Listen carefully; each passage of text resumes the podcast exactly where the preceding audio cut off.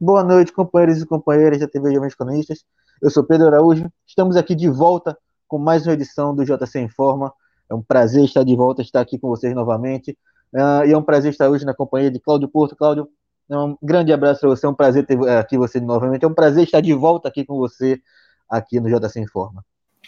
Cara, Pedro, o prazer é todo nosso, né, dos Jovens Cronistas, o meu, claro, né, por participar desse seu retorno aqui. Estávamos todos aí com saudades, todos nós aqui acompanhamos um pouco aí também do que aconteceu, né, na, na, na sua vida, da sua família aí também, mas graças a Deus todos bem, né, recuperados. Então, que bom que estamos aqui de volta e como eu sempre digo, é um prazer enorme estar aqui com você e com a companhia do nosso público para a gente analisar, repercutir alguns fatos do dia.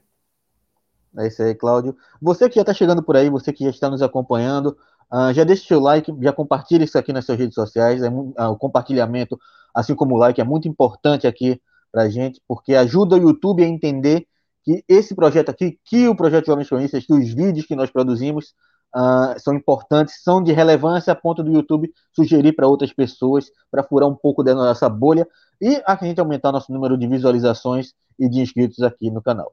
Lembrando também que nós temos aqui embaixo na descrição do vídeo sobre a forma de contribuição para o canal, assim como também temos a nossa chave Pix e também a vaquinha e o Apoia-se, que são mecanismos de apoio que você, de acordo com a sua possibilidade, dentro das suas possibilidades financeiras, se você quiser e puder ajudar o projeto Jovens Cronistas, é sempre um prazer contar com a sua ajuda. Assim como é um prazer contar com a sua participação aqui, lembrando que o chat está sempre aberto para você aí participar da sua opinião, a gente vai estar sempre tentando dialogar aqui com o chat, como sempre foi aqui no JC Informa. Cláudio Porto foram quase aí dois meses sem participar do JC Informa, distante aí do JC Informa.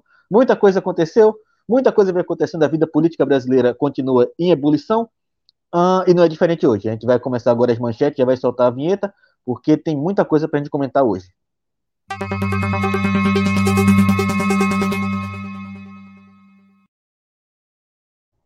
A primeira manchete, que é justamente o título desse vídeo, a oposição conseguiu adiar a votação de parecer da reforma administrativa.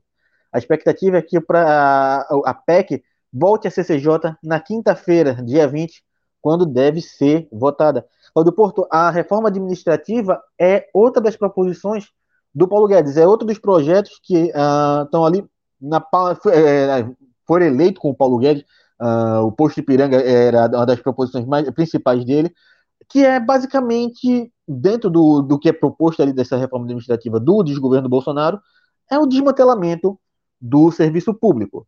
Uh, a gente deixa muito claro aqui para o cidadão brasileiro que não aprendemos nada com essa pandemia, de que o serviço público é essencial e fundamental uh, para a população brasileira, principalmente para a população mais carente. Uh, e agora o Paulo Guedes segue aí, mesmo durante a, uma, um agravamento da pandemia aqui no Brasil, atraso na vacinação, ele segue com o projeto de desmonte do Estado brasileiro, Cláudio Porto. E conta sempre com a ajuda do Congresso Nacional, né, nesse sentido, porque é importantíssimo a gente acompanhar a pauta do Congresso. Né, é importante demais. Por quê? Ah, como você mesmo colocou, essa reforma administrativa não é pouca coisa, né? Primeiro, que ela trata-se aí de um projeto que busca alterar 27, tre 27 trechos da Constituição e busca também introduzir 87 novos pontos à Constituição. Então, assim, não é uma coisa pequena. E eu chamo atenção para esses números, ô Pedro, porque uh, a gente sabe muito bem que o Congresso tem todo um viés, né? O Congresso tem todo um viés, a gente sabe que a oposição é minoria, né? É, numérica e, assim, nos debates também, nas discussões. Então a gente sabe que essas alterações todas elas vão ter um viés, né? E o viés é exatamente este que você narrava agora há pouco, o viés de desmantelar o serviço público. É, eles usam a narrativa de que busca-se eficiência, né? Busca-se com a contra-reforma administrativa a eficiência do serviço público. Mas a gente sabe muito bem que não é bem isso que está colocado ali, né? Inclusive no relatório que foi lido hoje mais cedo, lá na CCJ, né, na, na Comissão de Constituição e Justiça da Câmara. O texto que foi lido hoje, ele só retira dois pontos muito específicos, particulares do, do, do que foi enviado pelo desgoverno Bolsonaro. Ah, mas a, CCJ não tem que analisar o mérito, e sim só a constitucionalidade do, da proposta. É verdade, beleza. Mas já dá um indicativo de que a tramitação toda ela vai ter esse viés, que é o viés de enxugar a máquina pública, né, aquela ideia, aquela ideia bem abstrata, né, de enxugamento da máquina pública por meio da precarização dos serviços públicos. Né? Não, não por acaso a essência da contra-reforma administrativa é você acabar com a estabilidade do serviço público, né? A, a essência dessa contra-reforma, o, o, o ponto é, o miolo dela, é, ou o essencial né, da, da contra-reforma administrativa, é a retirada da estabilidade, que se tornará algo muito restrito né, na, na ideia de serviço público, né, só ficará ali para aquelas ocupações que são de Estado, o que a gente nem sabe o que é, porque a, a princípio, Pedro e espectadores, a, a, regulamentação dessas categorias que terão estabilidade ou não será feita também pelo Congresso a posterior, né? Então, chama atenção para este fato, né? o fato de que a contra-reforma administrativa está na Câmara dos Deputados, está andando, e, e eu acredito, o, Pedro, que a notícia em si né, vai muito além do que a oposição fez, porque a oposição só fez o que fez hoje, né, que foi barrar o, o, a votação do, do, texto do relatório do, do deputado lá do, do Santa Catarina, é, o, da, o Darcy, né, Darcy de Matos, só barrou a votação porque entrou num acordo com a base governista, enfim, com os outros deputados. E o acordo é, foi que eles iriam todos pedir vistas, né, não por acaso o pedido de vista foi ratificado ali por mais de 100 senadores, é, e a votação vai ocorrer, tudo indica nessa semana mesmo, na CCJ, né? Tudo indica que vai ocorrer na quinta-feira, como parte do acordo. E, e, quando eu digo que a notícia vai além do, do fato da oposição ter conseguido costurar esse acordo, é que traz à tona um tema que esteve presente, querendo ou não, ano passado, na, na, na pauta de mobilização, né? E que é, meio que em função da pandemia, enfim, de outros assuntos, perdeu espaço. Então, assim, eu, eu chamo a atenção de todos para o fato de que a contra-reforma administrativa está na pauta e precisa ser levada também para as mobilizações, principalmente de rua. Né? Então, mais do que o fato da oposição ter barrado a votação hoje, é, como parte de um acordo maior com a base governista, eu chamo a atenção para o fato de que, olha aí, a contra-reforma administrativa está avançando, terá todo este viés, que é o viés do desmantelamento mesmo do serviço público, né? É, que, que faz como o Paulo Guedes fez semana passada na mesma CCJ, que o Paulo Guedes fez na semana passada na CCJ, Pedro? Paulo Guedes não quis ouvir críticas à contra-reforma administrativa. Ele simplesmente se, se, se emburreceu, né? ficou triste, e a, a, a presidente da CCJ, que é a Bia Kisses, do PSL do DF, encerrou a CCJ de maneira abrupta e acabou por isso mesmo. Então, assim, a gente sabe que a contra-reforma administrativa vai ser, vai ser discutida e votada com este viés que é o viés defendido pelo Paulo Guedes e também por boa parte do Congresso.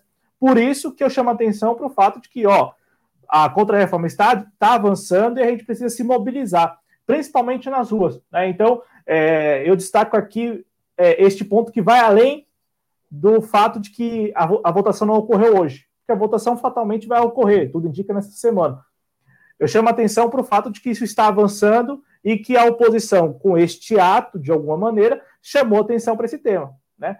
É, agora também cabe a mesma oposição que conseguiu barrar hoje, na minha avaliação, cabe conclamar as pessoas, convocar mobilizações, porque há uma mobilização contra a PEC 32, há uma mobilização, há uma mobilização virtual e também há uma mobilização organizada de algumas federações, enfim, de sindicatos que representam algumas categorias do serviço público.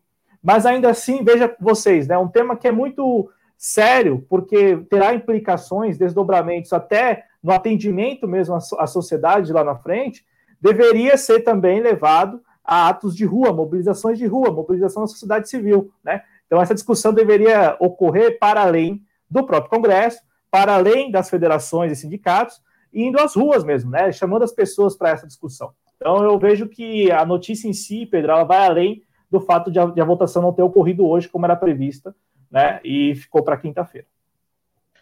Uh, Cláudio, uh, eu queria fazer duas perguntas a você, queria ouvir seu comentário a respeito disso. É, a gente sabe hoje, como você falou, é, é, muito bem colocado aqui, é importante que a gente diga isso sempre, que o Congresso hoje ele tem um viés ideológico. O Congresso hoje ele tem um viés ideológico muito claro, Uh, não importa ali se você tem ali, por exemplo, é, partidos como o PSDB, como parte uh, do PSD, que se dizem oposição a Bolsonaro ou partidos independentes, eles estão sempre votando uh, junto com o governo, principalmente em questões econômicas. São partidos que estão ali, se dizem oposição, mas votam junto com o governo, principalmente em questões econômicas.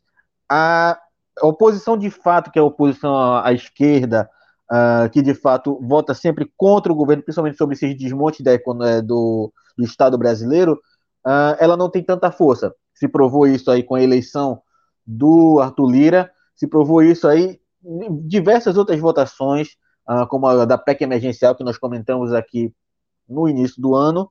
a oposição não tem força para derrubar esse tipo de projeto. Conseguiu-se esse adiamento hoje. Na sua visão, quanto tempo a oposição ainda pode ganhar uh, para continuar barrando esse projeto? Quanto, é, quantas medidas ela ainda pode tomar para continuar barrando esse projeto e quanto tempo ela pode ganhar? E a segunda pergunta, que tem a ver justamente com essa mobilização que você que é importante de fato a gente conclamar e as para defender o serviço público. Uh, o quanto você acha que Bolsonaro capitalizou para si o descumprimento do, do distanciamento social a ponto de engessar um pouco as manifestações de rua, de tornar alguma coisa do tipo: ah, a esquerda está indo para a rua, não pode mais reclamar de Bolsonaro também estar indo às ruas.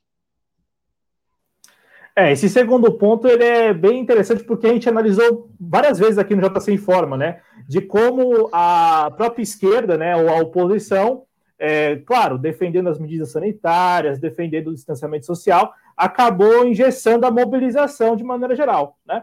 É, é, é curioso também, Pedro, que isto ocorreu, mas já no início deste mês de maio, né, principalmente, eu acho que a partir do primeiro de maio, presencial do Partido da Causa Operária em São Paulo, vários, e, e também né, na última semana, manifestações, mobilizações aí em, em alusão à chacina lá no Jacarezinho, eu acho que a, a esquerda, acho não, estou vendo a esquerda e a oposição é, organizando algumas mobilizações. Tanto é que já há uma previsão, né, já há aí uma, uma, uma, manifestação né, programada para o dia 29 de maio em várias regiões do país. Então, assim, a, a esquerda talvez esteja saindo, ainda que timidamente, saindo desse, desse, dessa paralisia é, em razão, claro, do discurso. Né? É, porque, por que do discurso? Né? As pessoas falam assim, ah, mas você está apontando o dedo. É, é, é, do discurso, porque na prática os trabalhadores seguiram trabalhando, seguiram se deslocando, né? Não, não tiveram a oportunidade de ficar em casa. E isso não é demagogia alguma afirmar isso, é, é, é apontar para a realidade. Né? Neste período de 12, 13 meses aí, desde os primeiros casos de Covid-19 no Brasil, os trabalhadores, de maneira geral, seguem, enfim, se, se deslocando, né? São poucos aqueles que tiveram a oportunidade de é, ade adequar, né, adaptar a, a sua, a, o seu trabalho à versão home office, né?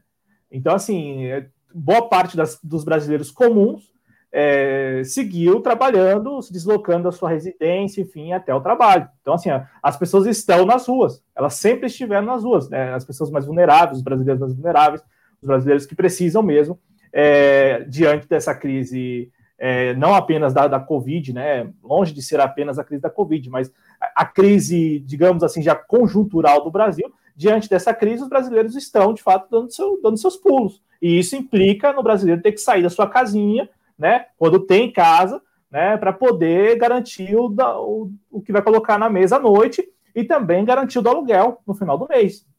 Né? Então, assim, é, Pedro, a, o brasileiro comum, ele continuou trabalhando, enfim, dando seus pulos, saindo. É como a gente até comentou uma vez, talvez lá nas primeiras semanas de medidas sanitárias mais rígidas, na primeira, na segunda semana, talvez naquelas semanas o, a, a, houve um consenso de que vamos ficar em casa, mas de resto, todos os meses subsequentes as pessoas estavam já circulando. Então, a, de fato, a, esquerda, a oposição, é, se viu aí amarrada né, por, pelo discurso das medidas sanitárias, e também com um pouco de conveniência política, Pedro, porque quando veio as eleições municipais, o que nós vimos, inclusive apontamos neste canal, muitos candidatos de partidos à esquerda realizando atos de rua presenciais, né, é, tomando alguns cuidados, mas enfim, estavam ali circulando pelas ruas das cidades aí para poder ganhar votos, né, tentar conquistar votos. Então, assim, houve também uma espécie de conveniência nesse período.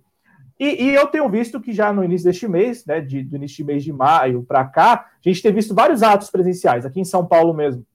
Já alguns, inclusive a gente transmitiu dois aqui no canal, e também a gente tem visto no Rio de Janeiro, principalmente em razão da, chance, da, da chacina lá no Jacarezinho, e em outras regiões do país. A gente viu recentemente o presidente indo lá para Maceió e também um ato do, do MTST, né, um, um ato presencial. Então, assim, a, a esquerda a oposição está entendendo que precisa novamente ocupar as ruas. Por quê? Porque a agenda neoliberal de Paulo Guedes, de boa parte do, do Congresso, vai avançando não apenas é, é que faz parte da agenda neoliberal, mas não apenas da agenda neoliberal, a agenda entreguista também, né? Então, assim, avança com muita celeridade. Então, Pedro, acho que neste momento é interessante isso. Neste momento, a esquerda está deixando essa paralisia, está abrindo mão dessa paralisia ou, ou saindo dessa paralisia em razão dos fatos e também da importância de reocupar as ruas. Em relação a, ao tempo que a oposição talvez ganhe, é um tempo muito curto.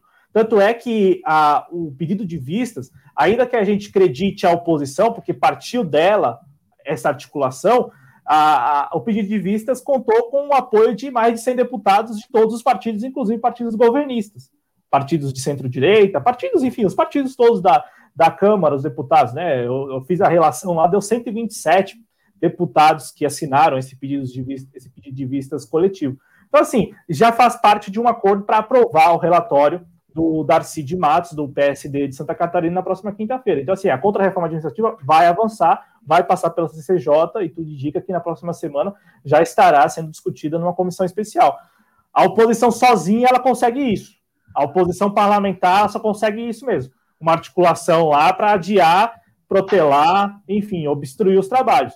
Por isso que precisa ter, é, na minha avaliação, essa aliança com movimentos de rua né, para levar essa pauta para as ruas, para levantar a bandeira é, de ser contra, né, o não à PEC 32 para as ruas, né, para tentar mobilizar as pessoas e, claro, mobilizar as pessoas explicando para elas o impacto dessa, dessa proposta, né, da, da maneira como ela está é, sendo tratada. Tanto é que o, o relator, para concluir, o relator ele, ele tirou dois pontos assim, que são pontos é, que boa parte aí da, de quem está acompanhando a PEC 32 não era a maior das reivindicações. Era uma das reivindicações, mas não era a, a, a, as prioridades ali. Quais são esses dois pontos que ele tirou? O primeiro ponto é aquele que vetava a possibilidade de um servidor, enfim, né, é, de um profissional ali vinculado ao Estado, de, de exercer outra atividade remunerada. Né? Era uma das reivindicações, mas não era uma das prioritárias. Por quê? Porque essa reivindicação também atende aqueles servidores, por exemplo, principalmente servidores que. Servidores, enfim, pessoas que vêm da iniciativa privada e passam a ocupar espaços na, na no Estado, né? É, na máquina pública, e ao mesmo tempo trabalham para a iniciativa privada. Então a gente vê muito isso, é, é, é, muito comum isso em órgãos, né? Enfim, em ministérios, em, em espaços do Estado que tem alguma vinculação que tem a ver ou, ou trata de algo mais relacionado à economia, como a gente viu é, acontecer naquela discussão da autonomia do Banco Central, né, da tal da porta giratória. Então, permitir que um, um servidor ele tenha acesso a, e, e trabalhe, exerça é, atividades na máquina pública, né, então no Estado, e ao mesmo tempo tem um pé na iniciativa privada, é algo que o relator hoje, hoje permitiu, né, porque ele tirou o veto a essa possibilidade. E o segundo ponto é, que, que, também era uma das reivindicações, mas não é, está longe de ser a, a, prioritária, é aquela que permitia, o ponto né, que permitia o presidente da República, lá na frente, extinguir autarquias, né? E aí o relator diz que não, que isso fere a Constituição. Então, esses dois pontos, né? O primeiro ponto é o veto a, aos servidores terem uma atividade remunerada extra, né? Então, isso está permitido, segundo o relatório. E também o outro ponto é aquele que autorizava o presidente, enfim, dava um poder para o presidente de extinguir autarquias. Também isso foi retirado no relatório do, do, do Darcy de Matos, que também é bem curioso isso, Pedro, para passar a palavra para você. Ele falou que não ia entrar no mérito, mas entrou no mérito, porque tirou dois pontos que, querendo ou não, tem a ver com o mérito da, da reforma administrativa. É, e como você bem trouxe aqui, não são pontos exatamente assim tão, uh, tão aguardados, pontos tão é, importantes assim para o plano geral do, ali, é, do Paulo Guedes, dessa reforma administrativa que eles pretendem. Uh, e é muito importante aqui, a principal do que talvez do que você falou, Cláudio, é, as manifestações de rua têm que estar lá para conscientizar o povo do que o serviço público é importante. Porque a gente vê muito, uh, principalmente uh, as pessoas de classe média, que dependem muito de serviço público, mas não sabem disso, criticando o serviço público. A gente vê isso aqui constantemente em relação aos Correios. A gente vê uma crítica uh, até exacerbada sobre os Correios, que tem, é, é de fundamental importância para o país, mas existe uma crítica muito grande. Então, por não saber como funcionam os Correios e como o serviço público é importante até para pessoas que não são uh, não estão ali com, uh, com dificuldade financeira, pessoas de baixa renda, uh, que em geral seria aquelas pessoas que se imagina que o serviço público vai atingir, as pessoas é, começam a criticar sem conhecer de fato. As pessoas realmente é, começam a criticar sem conhecer de fato. E é importante que se vá às ruas, que é uma manifestação que agora, seguindo todo o protocolo, seguindo todas as é, formas de distanciamento social, que se vá às ruas para se explicar, para que se conscientize a população e não apenas o nicho de esquerda de que o serviço público ele é de fundamental importância. A gente não pode desmantelar o serviço público e ainda mais a jato como está sendo feito. Porque quem aqui uh, dos nossos telespectadores nasceu ali na década de 90 ou antes e acompanhou um pouco do que foi o governo Fernando Henrique, sabe que esse processo de desmonte aconteceu naquele período também de uma forma muito mais lenta e gradual. O governo Bolsonaro está desmontando o Estado, Cláudio, de uma forma a jato. A gente pisca o olho, o governo Bolsonaro já desmontou políticas sociais, já desmontou uh, funcionalismo público, segurança de emprego. E é nesse ritmo que a gente está acompanhando esse desmonte do Estado brasileiro no desgoverno Bolsonaro, Cláudio Porto. Por isso, né, reforça-se a importância aí da, da, participação popular né, nessas discussões, porque é, contar apenas com as bancadas de oposição é, é, é, até difícil, né? Porque eles estão em menor número, e sem contar que a gente vê aí uma atuação que é, por muitas vezes, dúbia, né? Então, a gente não sabe até que ponto há dificuldade de acompanhar todos os temas porque é minoria, ou até que ponto não querem discutir alguns assuntos por, por alguma conveniência. Então a gente não sabe, né?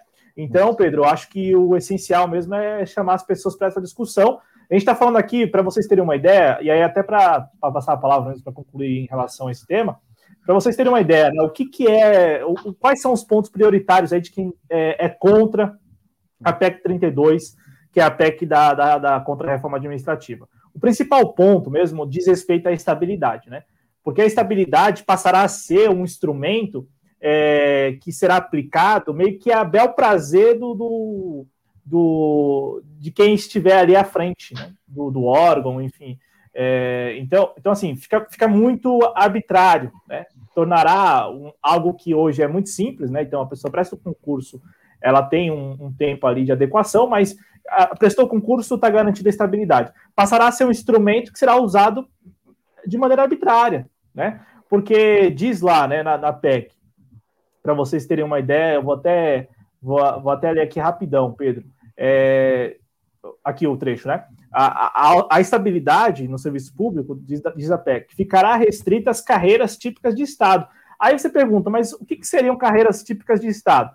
Bom, uma lei complementar futura vai definir quais se enquadram nessa categoria. Entendeu?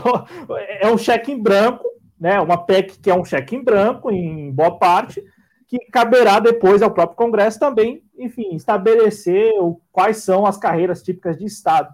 Né?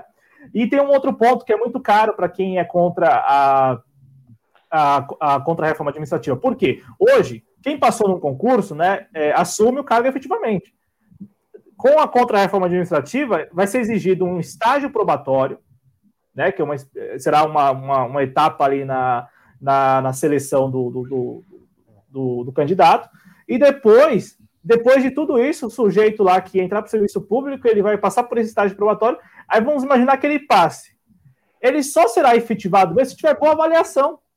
E quem é que vai dar essa boa avaliação? Então, assim, algo que hoje é muito pacificado, que é o fato do sujeito a prestar o concurso e assumir o seu, sua função, passará a ser usado de maneira arbitrária. Olha, não tem boa avaliação, ah, tem boa avaliação.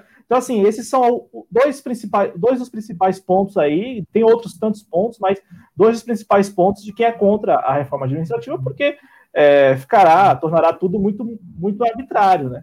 E aí não tem como você falar em eficiência do serviço público ou algo do tipo, quando na verdade você está precarizando, você está terceirizando, você está é, desmantelando. Né? É exatamente isso. Uh, e você está tornando até uh, criando insegurança ao não definir isso já dentro da, dessa própria pro projeto de emenda constitucional, deixando para a lei futura determinar uh, certas coisas na lei. E a gente conhece, a gente sabe muito bem. Tem coisas na nossa Constituição de 88 que até hoje tá para o Congresso Nacional definir. A taxação de grandes fortunas, a gente cobra que se cria uma lei para taxação de grandes fortunas, ela já existe. Ela só precisa ser aprovada por lei complementar posterior. Desde 1988 que estamos esperando que essa lei complementar posterior venha. Mas é, é isso, Cláudio Porto. Alguma coisa para complementar ainda sobre o assunto? Ah, Pedro, só então, já que a gente vai falar, a gente já falou aqui de, de oposição, só chamar a atenção do nosso público, aproveitar que a gente está com a audiência, é, que amanhã, amanhã, né, amanhã terça-feira, está agendada uma, uma sessão do Congresso Nacional, né? E tudo indica, né, tudo indica que estará na pauta, já está na pauta, né? Mas aí eu não sei se será votada mesmo efetivamente. Eu acho que também precisa de mobilização das pessoas aí para evitar isso. Né? Tudo indica que será votada aquela medida provisória da Eletrobras, né? Que, que privatiza, ou que permite, ali abre caminho para a privatização da Petrobras. Da Petrobras, não, perdão, da Eletrobras. E, e isso em um momento que a mídia não está batendo, né? Que a mídia também tem lá seus interesses, né? Mas assim, em um momento em que há possibilidade de crise, né, de apagão aí mesmo, porque nós estamos vivendo uma, um momento, um período de crise hídrica, né, em boa parte do país. Boa parte dos reservatórios estão abaixo dos seus, dos seus níveis ali é, para o, o pleno funcionamento. Então, Pedro, amanhã será colocado, está na pauta, não sei se vai ser votado, mas está na pauta aquela medida provisória que abre caminho para a privatização da Eletrobras. E é interessante acompanhar também, porque está aí mais uma pauta que a oposição pode até tentar, enfim, anunciar, divulgar, mas a oposição por si só, é, sem qualquer apoio de fora, dificilmente vai conseguir evitar a aprovação é, dessa medida provisória. Então está aí já um, uma divulgação de um tema que é caro e que, assim como esse tema da, da contra-reforma administrativa, se deixarmos apenas na mão da oposição, com certeza vai passar fácil, como vai passar mesmo, e é importante que a gente possa estimular as pessoas que ela que todos participemos da discussão e mobilizemos todos nas ruas. Mesmo. Então, acho que dia 29 de maio agora tem um ato, vamos levar essa bandeira, a bandeira de não a PEC 32, que é a PEC da contra-reforma administrativa, e também dessa medida provisória da Eletrobras, daquela, daquele PL dos Correios também. Então, assim, levar, levar essas bandeiras para as ruas, né? E como você bem lembrou, né? Acho que cabe a gente mesmo, cabe a, a quem é crítico, cabe a quem é, é de oposição, é, esclarecer para as pessoas né, o que, que, está sendo colocado e o impacto né, dessas medidas todas. É, e aí, uh, lembrando a nosso espectador aí, uh, o Cláudio falou isso várias vezes aqui durante a fala dele a oposição não tem força dentro do Congresso para barrar uh, essas, essas medidas hoje. E aí eu volto um ponto, eu, eu toco num ponto aqui, Claudio Porto, que a gente nem não está nem dentro da nossa pauta, mas que é importante, porque apesar de a gente ainda estar tá na metade de 2021, ainda tem muito para viver ainda, a gente ainda está no meio de uma pandemia, dentro de uma crise econômica gigantesca. Você acabou de falar agora de uma crise hídrica que pode nos levar a um apagão, ou seja, o Brasil está desmoronando aos poucos, a gente vê muita gente comentando ainda, e aí a gente vê em, em, em entrevistas as pessoas dando muita importância à eleição de 2022. Mas eu vejo, Claudio Porto, que a esquerda está novamente caindo no erro de focar em eleger o presidente da República. Nós temos que nos focar muito em eleger deputados e senadores para ter uma bancada forte, para que nesse momento, em, momento, em momentos como esse, em que nós precisamos de uma defesa mais firme do, do nosso do Estado Democrático de Direito, uma defesa mais firme do, do serviço público, nós possamos fazer frente a um governo como o Bolsonaro. Ou se de fato nós conseguimos eleger um governo à esquerda, seja com Lula, seja com o Glauber, seja com, enfim, com quem vier a se eleger, nós temos uma base para que esse presidente à esquerda não precise estar negociando e abrindo caminho para o centrão, para a direita. A gente tem que focar muito em eleger deputados e senadores. A gente precisa de uma, um parlamento à esquerda forte. Mas eu vejo novamente, Cláudio, os partidos de esquerda focando muito na presidência da República e não no Congresso Nacional. Estou de pleno acordo, Pedro. Estou de pleno acordo, assino embaixo e acredito que esse trabalho que você acabou de apontar deva ser feito até por, por nós aqui. Eu acho que quando a gente chama atenção para isso, né? Ah, olha, todas as articulações são em torno de uma candidatura à presidência. Só se fala em candidatura à presidência da República. E, e, e até, até perigoso, porque, como você lembrou, tem essa questão do Congresso, que é muito séria, né? É muito séria mesmo. E também a gente tem que falar das assembleias estaduais. Então, veja como a articulação ela tem que ir muito além, ela vai muito além é, do nome é, que, que, enfim, estará disputando pelo campo, ou, ou, os nomes que estarão disputando pelo campo à esquerda, né? Então, concordo plenamente com o que você falou. Precisamos demais aí trabalhar neste ano de 2021 para constituir uma massa crítica que, que, que entenda a importância do voto para o Congresso Nacional, o voto para o Legislativo, né? o voto para o Congresso Nacional, o voto para as Assembleias Legislativas também. Eu acho que é. E esse trabalho deve ser feito neste ano de 2021, porque é, tem uma coisa que, que me deixa sempre assim bem intrigado, é, intrigado em parte, né? É, intrigado porque é muito fácil, as pessoas pulam um ano. É, em 2020, quando terminou as eleições municipais, todo mundo já estava falando de 2022. É como se 2021 não existisse, como se 2021 não fosse útil. Ao contrário, é muito útil. É muito útil. Né? É muito útil para discutir esses assuntos e também para encontrar maneiras aí né, de chegar a, a a população brasileira, que, que é a, a, a maior interessada. Né? É, quando a gente está falando aqui de contra-reforma administrativa, a gente está falando do bom serviço público. Né? A gente também quer um serviço público eficiente. Agora, não venha me dizer que a contra-reforma administrativa vai nos levar a este Estado, a esse serviço público eficiente. A mesma coisa em relação à medida provisória, que é a medida provisória 1031, que é a medida provisória da, da privatização da Eletrobras. Não me venha dizer que essa medida provisória, se aprovada, vai tornar vai tornar o serviço elétrico do brasileiro eficiente. Não venha me dizer isso. O ano passado, acho que nós tivemos. Foi ano passado, né? Não, melhor, foi no, foi no ano passado, foi no final do ano passado, no mês de novembro. Nós tivemos, e, e precisamos sempre voltar a esses exemplos práticos e concretos, porque as pessoas se lembram. Vamos lembrar o que aconteceu no estado do Amapá e quem salvou o estado do Amapá. E quem não foi advertido nem punido por ter feito o que foi feito em, em novembro do ano passado no estado do Amapá. Então, quando a gente está falando aqui dessas pautas todas que estão em tramitação no Congresso e que serão aprovadas e aprovadas com este viés ou com um viés, é porque essas pautas são caras, ou deveriam ser caras, à população brasileira, que é a maior afetada, a maior interessada e, ao mesmo tempo, a maior impactada com a aprovação dessas medidas. Então, eu assino embaixo o que você disse em relação ao voto, ao voto ao legislativo e também chama atenção para que a gente acompanhe mais de perto a pauta no Congresso Nacional. Uma coisa que, querendo ou não, Pedro, o pessoal que está do outro lado, que apoia o governo e tal, geralmente faz. Eles estão muito atentos à agenda no Congresso Nacional. É, é que eles não acompanham de tudo, mas eles estão atentos. Não por acaso eles sobem tags por aí, não por acaso chega um conteúdo no WhatsApp de alguma matéria que está passando em alguma comissão na Câmara ou alguma comissão no Senado, porque eles estão um pouco mais atentos. E a gente também precisa estar tá atento ao que está passando no Congresso, até porque, como a gente mesmo falou mais de uma vez aqui, a oposição por si só é insuficiente lá, né, pelas razões que a gente também já expôs neste início de programa. É exatamente isso, a gente tem que ficar mais atento. Uh, ah, 2021, como o Claudio Porto bem disse, é um ano que a gente precisa estar atento, é um ano que a gente precisa estar nas ruas, é um ano que a gente precisa estar debatendo para chegar em 2022 na hora do voto, uh, e não apenas eleger um presidente da República. A gente precisa de um Congresso Nacional forte, um Congresso Nacional que esteja uh, da mesma forma que hoje ele tem um viés, que ele tenha um viés uh, político, um viés de esquerda a partir de 2023.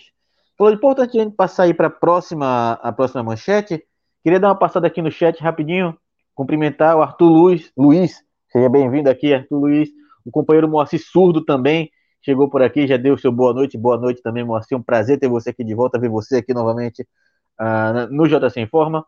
Companheiro Fernando Gregório da Silva, um salve aí para você, um prazer ter você por aqui também, uh, assim como o companheiro Leandro Ferrari, que faz parte aqui do nosso projeto.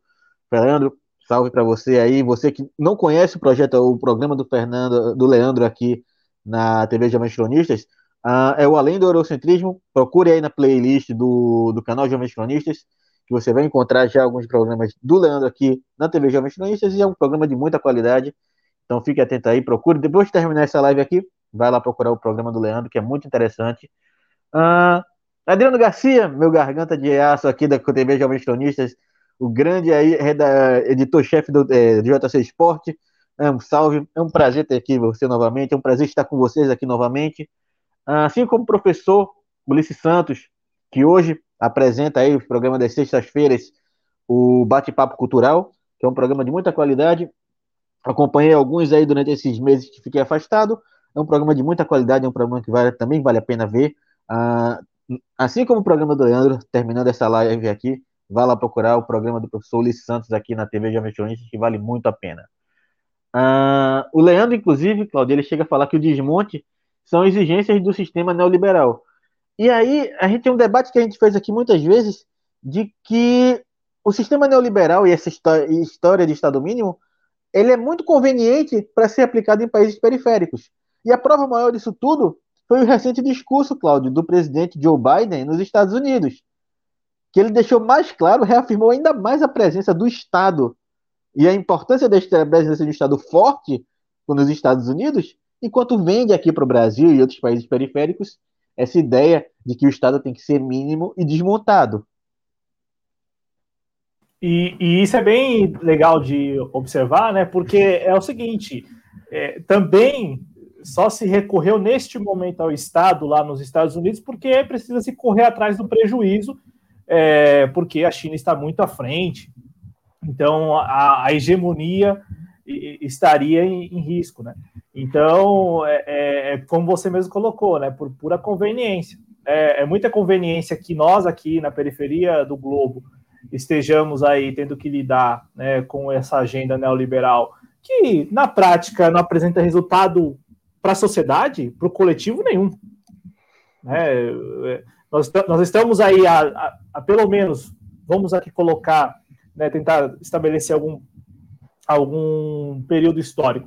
Se a, se a, gente observar os últimos cinco anos, porque todo mundo fala, né, desde a Dilma Rousseff em 2015 com o Joaquim Levy, então vamos colocar seis anos desde 2015, porque até então também, né, vivíamos com, é, com essa agenda neoliberal, só que sem, sem esse aprofundamento que ocorreu, acho que todos concordamos, né, que ocorreu de 2015 para cá, porque de 2015 para cá é só medida neoliberal, só, só medida neoliberal.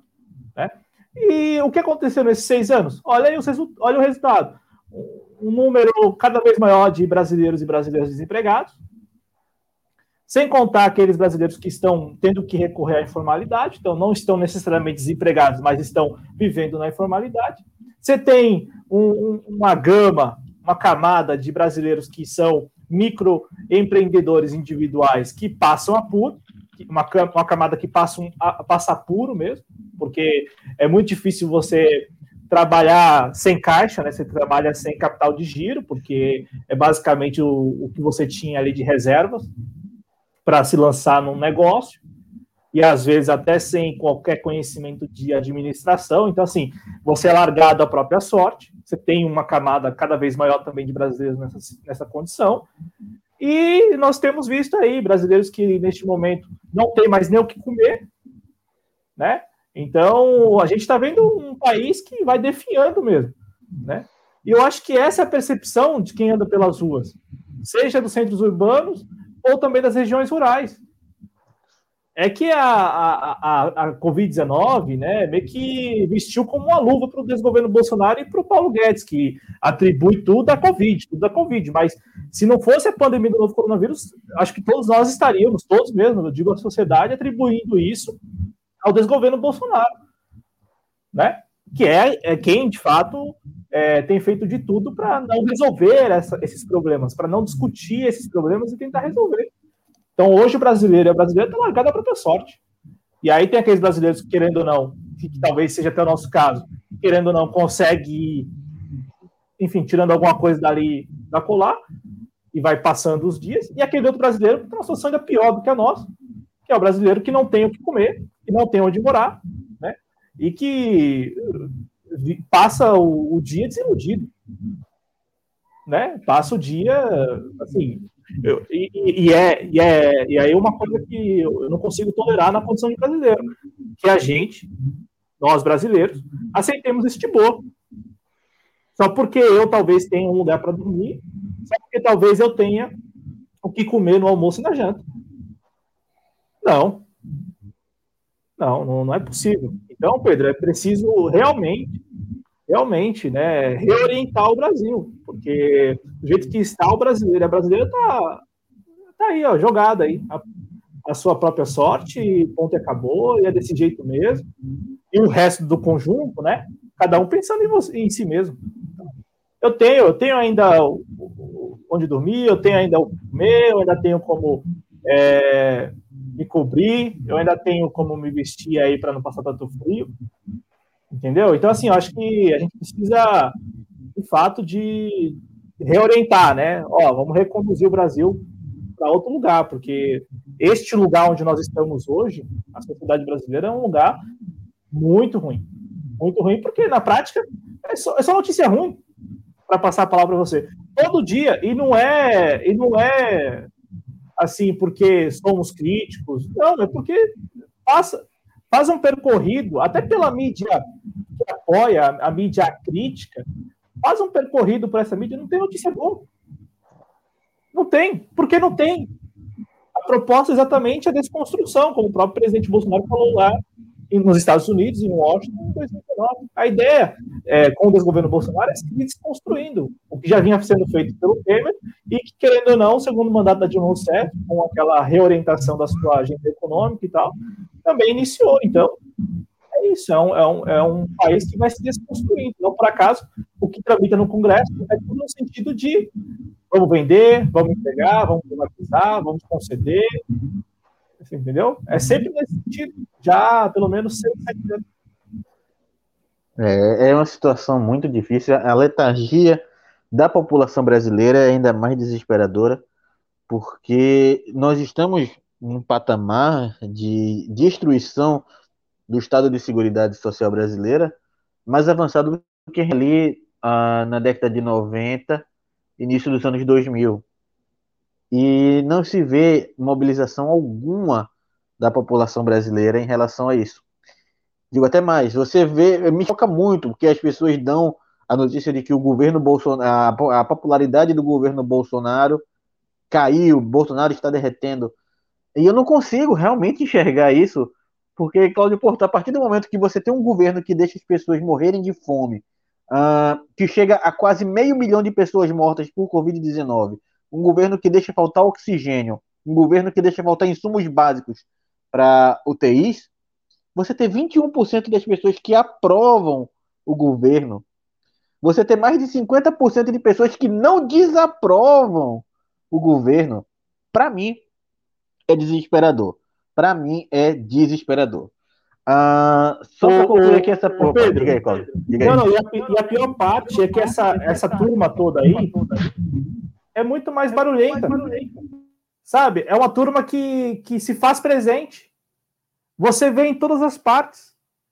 É, essa turma aí que apoia e tal, ela faz o trabalho dela. Todo dia ela apoia. E todo dia ela compartilha com alguém que ela apoia. É, é, é aí, aí está o problema. Porque, sabe, se faz presente, tá aí, tá aí.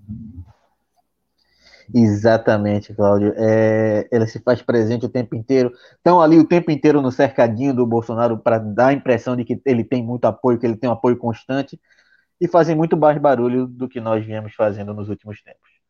Uh, dá um salve aí para o companheiro Matheus Fernandes, que fala que o objetivo é acelerar as terceirizações que sofreram uma alta em 2019. É, de fato, a gente vê um número muito grande hoje de terceirizados e pessoas que, apesar de estarem terceirizados ali com carteira assinada, são quase um subemprego aí, se a gente for olhar a realidade dos terceirizados no país. Uh, Never também chegou por aqui. Meu abraço, seja bem É um prazer ter você por aqui. É um prazer ter sua companhia. Uh, assim como da Mônica Machado, que também chegou por aqui, e da Elaine, Elaine Ferrini, que também chegou por aqui. Meu abraço, seja muito bem-vinda vocês duas. É um prazer a companhia de vocês aqui com a gente. Ah, o companheiro Cristiano Araújo, meu xará, meu xará de sobrenome aí, Cristiano Araújo, do Em Nome da Rosa. Seja bem-vindo aqui. Um prazer ter você por aqui com a gente. Ah, e é isso aí. É, o Arthur Luiz ele chega a falar que, que esses 20, 25% não vão sumir tão cedo, infelizmente. E é, realmente é o que a gente vem acompanhando, né, Claudio Porto? Esse, esse número aí parece que é o núcleo duro de apoio a Bolsonaro, e esses 21% ele vai ter de qualquer forma. É, e, e seguirão barulhentos também. E seguirão barulhentos. É isso aí. Depois dessa passagem pelo chat, a gente passa para a próxima manchete, porque é novamente uma notícia ali relacionada com a oposição. A bancada do PT no Senado apresenta projeto para derrubar a portaria que cria super salários de ministros e de Bolsonaro. O movimento é encabeçado pelo, pelo senador Paulo Rocha, líder do Partido dos Trabalhadores na Casa Legislativa, para quem a mudança contraria o interesse público. E aí nós entramos novamente, a volta aqui, a gente faz o link aqui com a manchete anterior, Claudio Porto. Porque se o objetivo é diminuir o Estado, diminuir custos, uh, tirando ali de enfermeiros, de professores, de médicos, que são o grosso do serviço público, que as pessoas acham que o, o, serviço público é composto por juízes, por magistrados, por ministros, por presidentes, senadores, mas o grosso, a grande maioria do serviço público, são pessoas que recebem, às vezes, pouco mais do que um salário mínimo. São pessoas que recebem muito mal. E são essas pessoas que recebem muito mal que estão servindo os cortes. Aí chega essa portaria recente do governo Bolsonaro, aumenta o salário dos ministros e o próprio salário. Aí duas perguntas que eu quero deixar aqui para você, para passar a palavra para você, Claudio Porto. Uh, até que ponto essa portaria ela pretende ser mantida? Ela, ela foi assinada pretendendo ser mantida? Ou foi uma cortina de fumaça do governo Bolsonaro para tentar desviar foco uh, de votações, da, da, atenção da CPI? E uh, o segundo ponto, é, como você avalia não para o bolsonarista raiz, porque a gente sabe que o bolsonarista raiz ele vai apoiar o Bolsonaro, é, mesmo se ele pegue uma criança e bata a criança no chão a, até a criança desmaiar. Ele vai apoiar o Bolsonaro da mesma forma. Mas para o cidadão médio, como você avalia que essa notícia de que Bolsonaro aumentou o próprio salário, como é que você avalia que essa notícia chegou para o cidadão médio? Eu, eu, eu, vi, eu vi, Pedro, que que essa notícia quase não chegou para esse brasileiro médio, para esse cidadão médio. E eu, eu vejo que talvez a, a, CPI da Covid e toda a repercussão da semana passada, principalmente né, da, do dia lá do Fábio Van Garten, é, e também a cobertura que a mídia tem dado à CPI, eu acho que ofuscou a divulgação dessa notícia, que é uma notícia, me parece, muito, muito séria. Porque, primeiro, que quem assina essa portaria é um filiado do novo. E eu acho isso interessante porque é, no discurso é austeridade, enxugar a máquina pública e o escambau. Aí quando tá lá, tem que. Ah, precisa assinar isso aqui, cara. Assina, assino. Né, que é o José, o nome dele é Leonardo José Matos Sultani, ele que é o secretário de, de pessoal, né? Exatamente, é isso, isso mesmo, é o secretário de gestão e desempenho de pessoal é, Leonardo José Matos Sultana. A gente falou no sábado, eu e o Arthur, Arthur Luiz, que está aí no chat, que também é o nosso novo cronista, né? Vai estrear amanhã aqui no Informa, ele é do Rio de Janeiro. A gente falou bastante sobre isso no Redação de Sábado, tem aí um programa e tal. A gente falou bastante mesmo, mostrou para as pessoas o que, que, estava sendo colocado nessa portaria. Então, assim, eu, eu vi que essa manchete quase não chegou para o cidadão médio. E é, assim, algo muito escandaloso. É seria um descalabro em qualquer momento, muito mais agora. É, não faz sentido algum é, você criar dois tetos, porque na verdade é, é isso. A, a, portaria ela cria dois tetos. Então você tem o teto do funcionalismo que é de 39.200 e quase 300 reais, então 39.300. Ele, ele estabeleceu este sujeito, né, o, o Leonardo aí, é, o Sultani do, do Novo, ele estabeleceu dois tetos. Ele criou dois tetos. Então você tem o teto do funcionalismo para um rendimento e para o seu outro rendimento. Então você vai ter dois tetos e aí, com isso, a gente viu no sábado a cúpula militar que está no desgoverno Bolsonaro, né, os que estão, os generais que estão no entorno do presidente, principalmente, né, então o general Augusto Heleno, o general Luiz Eduardo Ramos, o general Walter Braga Neto, é, e também lá o tenente-coronel é, Marcos Pontes, que é o ministro da Ciência e Tecnologia, é, estes sujeitos eles tiveram um boom no, no, nos rendimentos, porque eles estavam recebendo o teto já, porque eles já recebiam o teto, que é 39.300, que é um salário que foge muito da regra. A, a média aqui no Brasil de rendimento é de 2.000 e alguma coisa, 2.300, 2.400. É, eles já ganhavam 39.300 e agora, com essa portaria de um filiado novo, que é o Sultane, eles conseguem acumular e não apenas acumular, eles deixam de ter sofrer o abatimento né, na sua segunda renda, no seu segundo rendimento, ou nos outros rendimentos. E eles recebem isso porque são militares, né? Então eles acumularam ao longo da, da, da trajetória deles aí alguns benefícios. Quando eles entraram para a vida pública, né, como ministros de Estado, eles tiveram que é, seguir o teto do funcionalismo, e aí com essa portaria, simplesmente não existe teto do funcionalismo. O Correio Brasileiro fez um levantamento que diz que quase 100 militares da reserva das Forças Armadas terão acesso a, a, a, esse, a, a essa portaria, que além de ser esse escalado, além de ser assim escandalosa essa portaria, ainda tem esse ponto, que ela não é para todo mundo. Não é para todo o serviço público. Ela é restrita a mil servidores. E aí, desses mil, pelo levantamento do Correio Brasiliense, quase 100 são militares da reserva das Forças Armadas com cargos aí no desgoverno Bolsonaro. Né? Então, essa gente aí vai, vai poder, esse pessoal vai poder receber, vai poder aí acumular os rendimentos e não apenas acumular, não vão ter, né, não vão sofrer nenhum abatimento. E aí, segundo o Correio Brasiliense, Pedro, vai ter gente recebendo 80 mil reais por mês. 80 mil reais por mês. E aí o Ministério da, da, da, Economia diz que isso vai dar no final do ano 66 milhões de reais a mais né, no custeio, enfim, é, no orçamento. E aí o Jornal Folha de São Paulo fez uma conta, ó, vai dar 66 milhões por ano. Vamos dividir esses 66 milhões por ano por, pelos mil que vão ser beneficiados. E aí chegou a média de 5 mil reais. Só que, por exemplo, se eu pego o, o Hamilton Mourão, o vice-presidente, ele teve um aumento de, pelo que eu me lembro aqui, 60 e poucos por cento. Entendeu? Ele saiu dos 39.300 e pulou lá para mais de 60 mil reais. Então, veja, a média é 5 mil reais. Só o presidente Bolsonaro que teve, ficou dentro da média, ou até abaixo da média, porque o reajuste dele foi de 39 mil para 41 mil.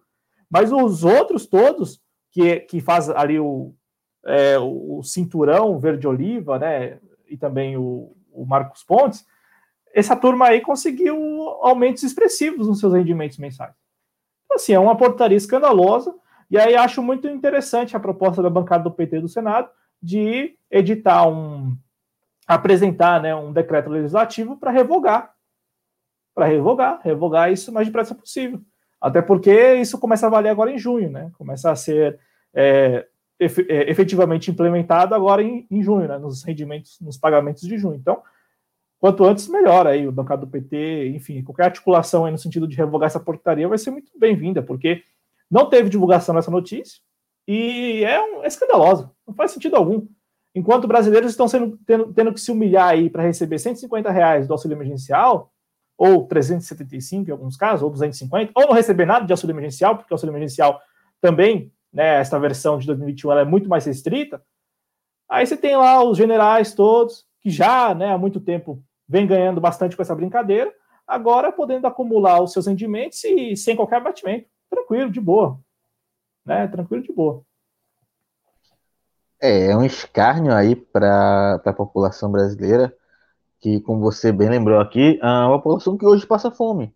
É uma população aí que grande parte da população brasileira hoje vive num quadro de insegurança alimentar. São pessoas que não sabem se vão ter uh, o que comer ao final do dia. São pessoas que não sabem se vão ter como se alimentar durante fazer as três refeições diárias. Então, uh, de fato, é um escárnio na cara da população brasileira você aumentar tanto aí o salário desse núcleo militar aí do governo Bolsonaro, que hoje compõe aí grande parte uh, do governo do governo Bolsonaro. Uh, agora, Cláudio Porto, na sua avaliação, dentro do Senado Federal, a oposição aí é, tem como alguma perspectiva de conseguir aprovar essa, esse projeto apresentado pelo Partido dos Trabalhadores? Então, Pedro, eu acho que se a oposição, a bancada do PT, enfim, né, o PT lá né, no Senado, tal, se o PT divulgar, como já divulgou, porque se, se isso, for publicado no Estadão, né, essa matéria, enfim, repercutindo a, a, apresentação desse decreto legislativo. Então, pelo menos o trabalho de comunicação está tá sendo feito. Vamos divulgar para a mídia, vamos colocar isso na mídia. Então, beleza, já é um primeiro passo muito importante. Então, agora é, é tentar chegar nas pessoas e apontar, porque assim, é, ah, podem falar, ah, mas Cláudio, é, são rendimentos, eles acumularam, enfim, trabalharam. Mas fala sério, fala sério, né? O sujeito já está ganhando 39, bruto, 39.300. É, diz várias vezes que está ali pelo Brasil. Aí o Brasil está passando fome. Como você mesmo colocou, o Brasil está desempregado com fome ou tendo que se humilhar em fila da Caixa Econômica para poder ter acesso ao auxílio emergencial, ou qualquer, enfim, ou acesso até financiamento mesmo, linha de crédito. E o sujeito falando que está pelo Brasil ali. Aí o sujeito vai lá e edita uma portaria, publica uma portaria que aumenta os seus rendimentos, tá pelo Brasil mesmo. Tô vendo que tá pelo Brasil. Então, assim, Pedro, é, eu acho que se a, o PT, principalmente, conseguir, a bancada do PT no Senado, conseguir Quanto mais jogar para fora esse tema, melhor, porque consegue, como você mesmo lembrou no início, o cidadão médio fala: peraí, como isso é possível? Não sei o quê. Então, se, se, se houver isso, esse engajamento, né, essa, essa sincronia aí, esse sincronismo entre eh, esse decreto legislativo e também algum apoio, algum respaldo popular, eu acho que pode pressionar os senadores no sentido de. Até porque, Pedro, essa, essa portaria ela se choca com o discurso neoliberal. Tanto é que quando a gente aponta aqui é, o fato curioso de ter sido editada, assinada por um militante do Novo, é porque é o discurso dos caras. Os caras falam enxugar a máquina pública, em, em austeridade. E quando vai lá, assina uma portaria. E, e pior, foi justificar para a imprensa, que a imprensa foi perguntar, mas é, por que essa portaria agora, não sei o quê? Ah, porque ó, o STF tem decisão recente do STF nesse sentido, tem decisão recente do TCU nesse sentido, tem aí é, a CGU e a AGU avalizando, então precisava assinar. Foi essa justificativa do Sultani. Bem, bem assim, ó, eu assinei porque existe que existe uma já, já existe alguma recomendação nesse sentido, entendeu? E é uma justificativa muito frágil, né? Convenhamos, né? Uma justificativa assim, olha, tem as recomendações e eu assinei. Então, acho, acho que precisa haver também esse apoio popular no sentido de revogar, mas acredito que sim, Pedro, porque como se choca também com o discurso neoliberal, pode ser que alguns senadores, é, de repente, defendam essa, essa ideia do, do PT. É, e o fato do, de quem assinou essa portaria ser do Partido Novo só deixa bem claro de que Estado mínimo no olho dos outros é refresco. Porque o Estado só é mínimo para a população carente, para aqueles que estão ali mamando nas telhas do Estado, continua sendo um Estado muito presente. Ah, Claudio Porto, alguma coisa a acrescentar sobre a manchete? Não, Pedro. Não, Pedro. É isso aí. Ah, passando aí, antes de passar para a próxima manchete, queria lembrar você que está nos assistindo, você que está nos acompanhando, ah, inclusive deixar aqui meu abraço a Zarazou, que está nos acompanhando aí pelo Facebook. Ah, seja muito bem-vindo aqui também, é um prazer ter você por aqui. Uh, e lembrar você que está nos assistindo pelo Facebook, pelo Twitter, pelo YouTube. Uh, se não deixou aqui seu like, deixe seu like, compartilhe esse vídeo Uh, like e o compartilhamento são dois mecanismos muito importantes porque lembram, uh, eles fornecem ao YouTube a informação de que esse conteúdo é um conteúdo de qualidade e que merece ser compartilhado com outras pessoas, com, com pessoas fora dessa bolha aqui, pessoas que não são inscritas no canal. Então, você dando like, você compartilhando, você ajudando a crescer aqui, a espalhar mais a, a palavra dos jovens sionistas para o mundo, você ajuda também a aumentar o nosso alcance, nosso número de visualizações e assim, dessa forma, ajuda o canal a crescer. Lembrando também que aqui embaixo na descrição do vídeo vocês vão encontrar formas de mecanismo de apoio, como a chave Pix, a, a vaquinha, o Apoia-se, entre outras diversas formas de apoio que você pode encontrar aqui. E claro, você também pode nos ajudar através do Super Chat ou do Super Sticker. E se está acompanhando essa live depois que ela já foi ao ar, você ainda pode nos ajudar através do mecanismo do aplauso, fica aqui mais ou menos próximo ao título do vídeo. Ah, dito isso, Claudio Porto, nós seguimos para a próxima manchete, porque nós temos aí ah, o desgoverno criando a Agência Nacional de Segurança Nuclear. É, Claudio Porto, eu não cheguei a ler realmente, de fato, a me inteirar sobre o assunto. Uh, mas aí, justamente para saber de você sobre isso, uh, tem alguma coisa a ver com energia nuclear ou é de fato o desgoverno querendo, querendo deixar por aí é, o intermeio de que pretende aí fabricar armas nucleares? Realmente estou perguntando porque eu realmente não me interessei sobre o assunto, assumo, admito que não me interessei sobre o assunto uh, e não tenho esse conhecimento. Deixa eu ligar aqui meu microfone então. Então, Pedro, tem a ver com, com, com os dois temas, né? é, mais claro para o lado da, da energia mesmo, né? É, é, que a ideia do desgoverno Bolsonaro, que é uma demanda já também, inclusive, antiga do setor nuclear, é, é enfim, tirar da, autori é, da, perdão, tirar da Comissão Nacional de Energia Nuclear a prerrogativa, não é tirar, mas assim, é, hoje o Brasil conta apenas com a Comissão Nacional de Energia Nuclear, né? E, e, e, a comissão ela trata ao mesmo tempo, ela, ela faz muitas coisas ao mesmo tempo, né? Ela tem esse papel regulador e de fiscalização das atividades, mas também é a própria comissão quem executa alguns projetos nesse setor. Então, o setor, é, no sentido de falar, ó, vamos, vamos, que, é, que vai, na, vai na linha de quebras de monopólios, né? Então, vamos, vamos tentar dividir um pouco mais as atribuições. Por isso, o desgoverno Bolsonaro criou a Autoridade Nacional de Segurança Nuclear. A ideia é quebrar este tido como monopólio da comissão. Né? Ah, então, assim, o desgoverno criou isso por meio de uma medida provisória, né, foi publicada hoje. E, e, é interessante porque a ideia é exatamente essa. Hoje, a Comissão Nacional de Energia Nuclear, ela, ao mesmo tempo, regula e fiscaliza, e também executa, e aí agora a Autoridade Nacional de Segurança Nuclear vai executar. Então a comissão vai continuar com as atribuições de regulação e fiscalização do setor, e enquanto o desgoverno Bolsonaro vai ter aí, né, porque é quem vai indicar os membros, enfim, vai ter é, muita influência é, na execução de projetos. Por isso que eu disse que pode ser tanto uma coisa como a outra, porque é, pode, enfim, dar a entender. Claro que não, não, não tá, isso não está é, seria uma baita especulação falar em, em armas nucleares, enfim, né, do, do, Brasil, uma potência nuclear e tal.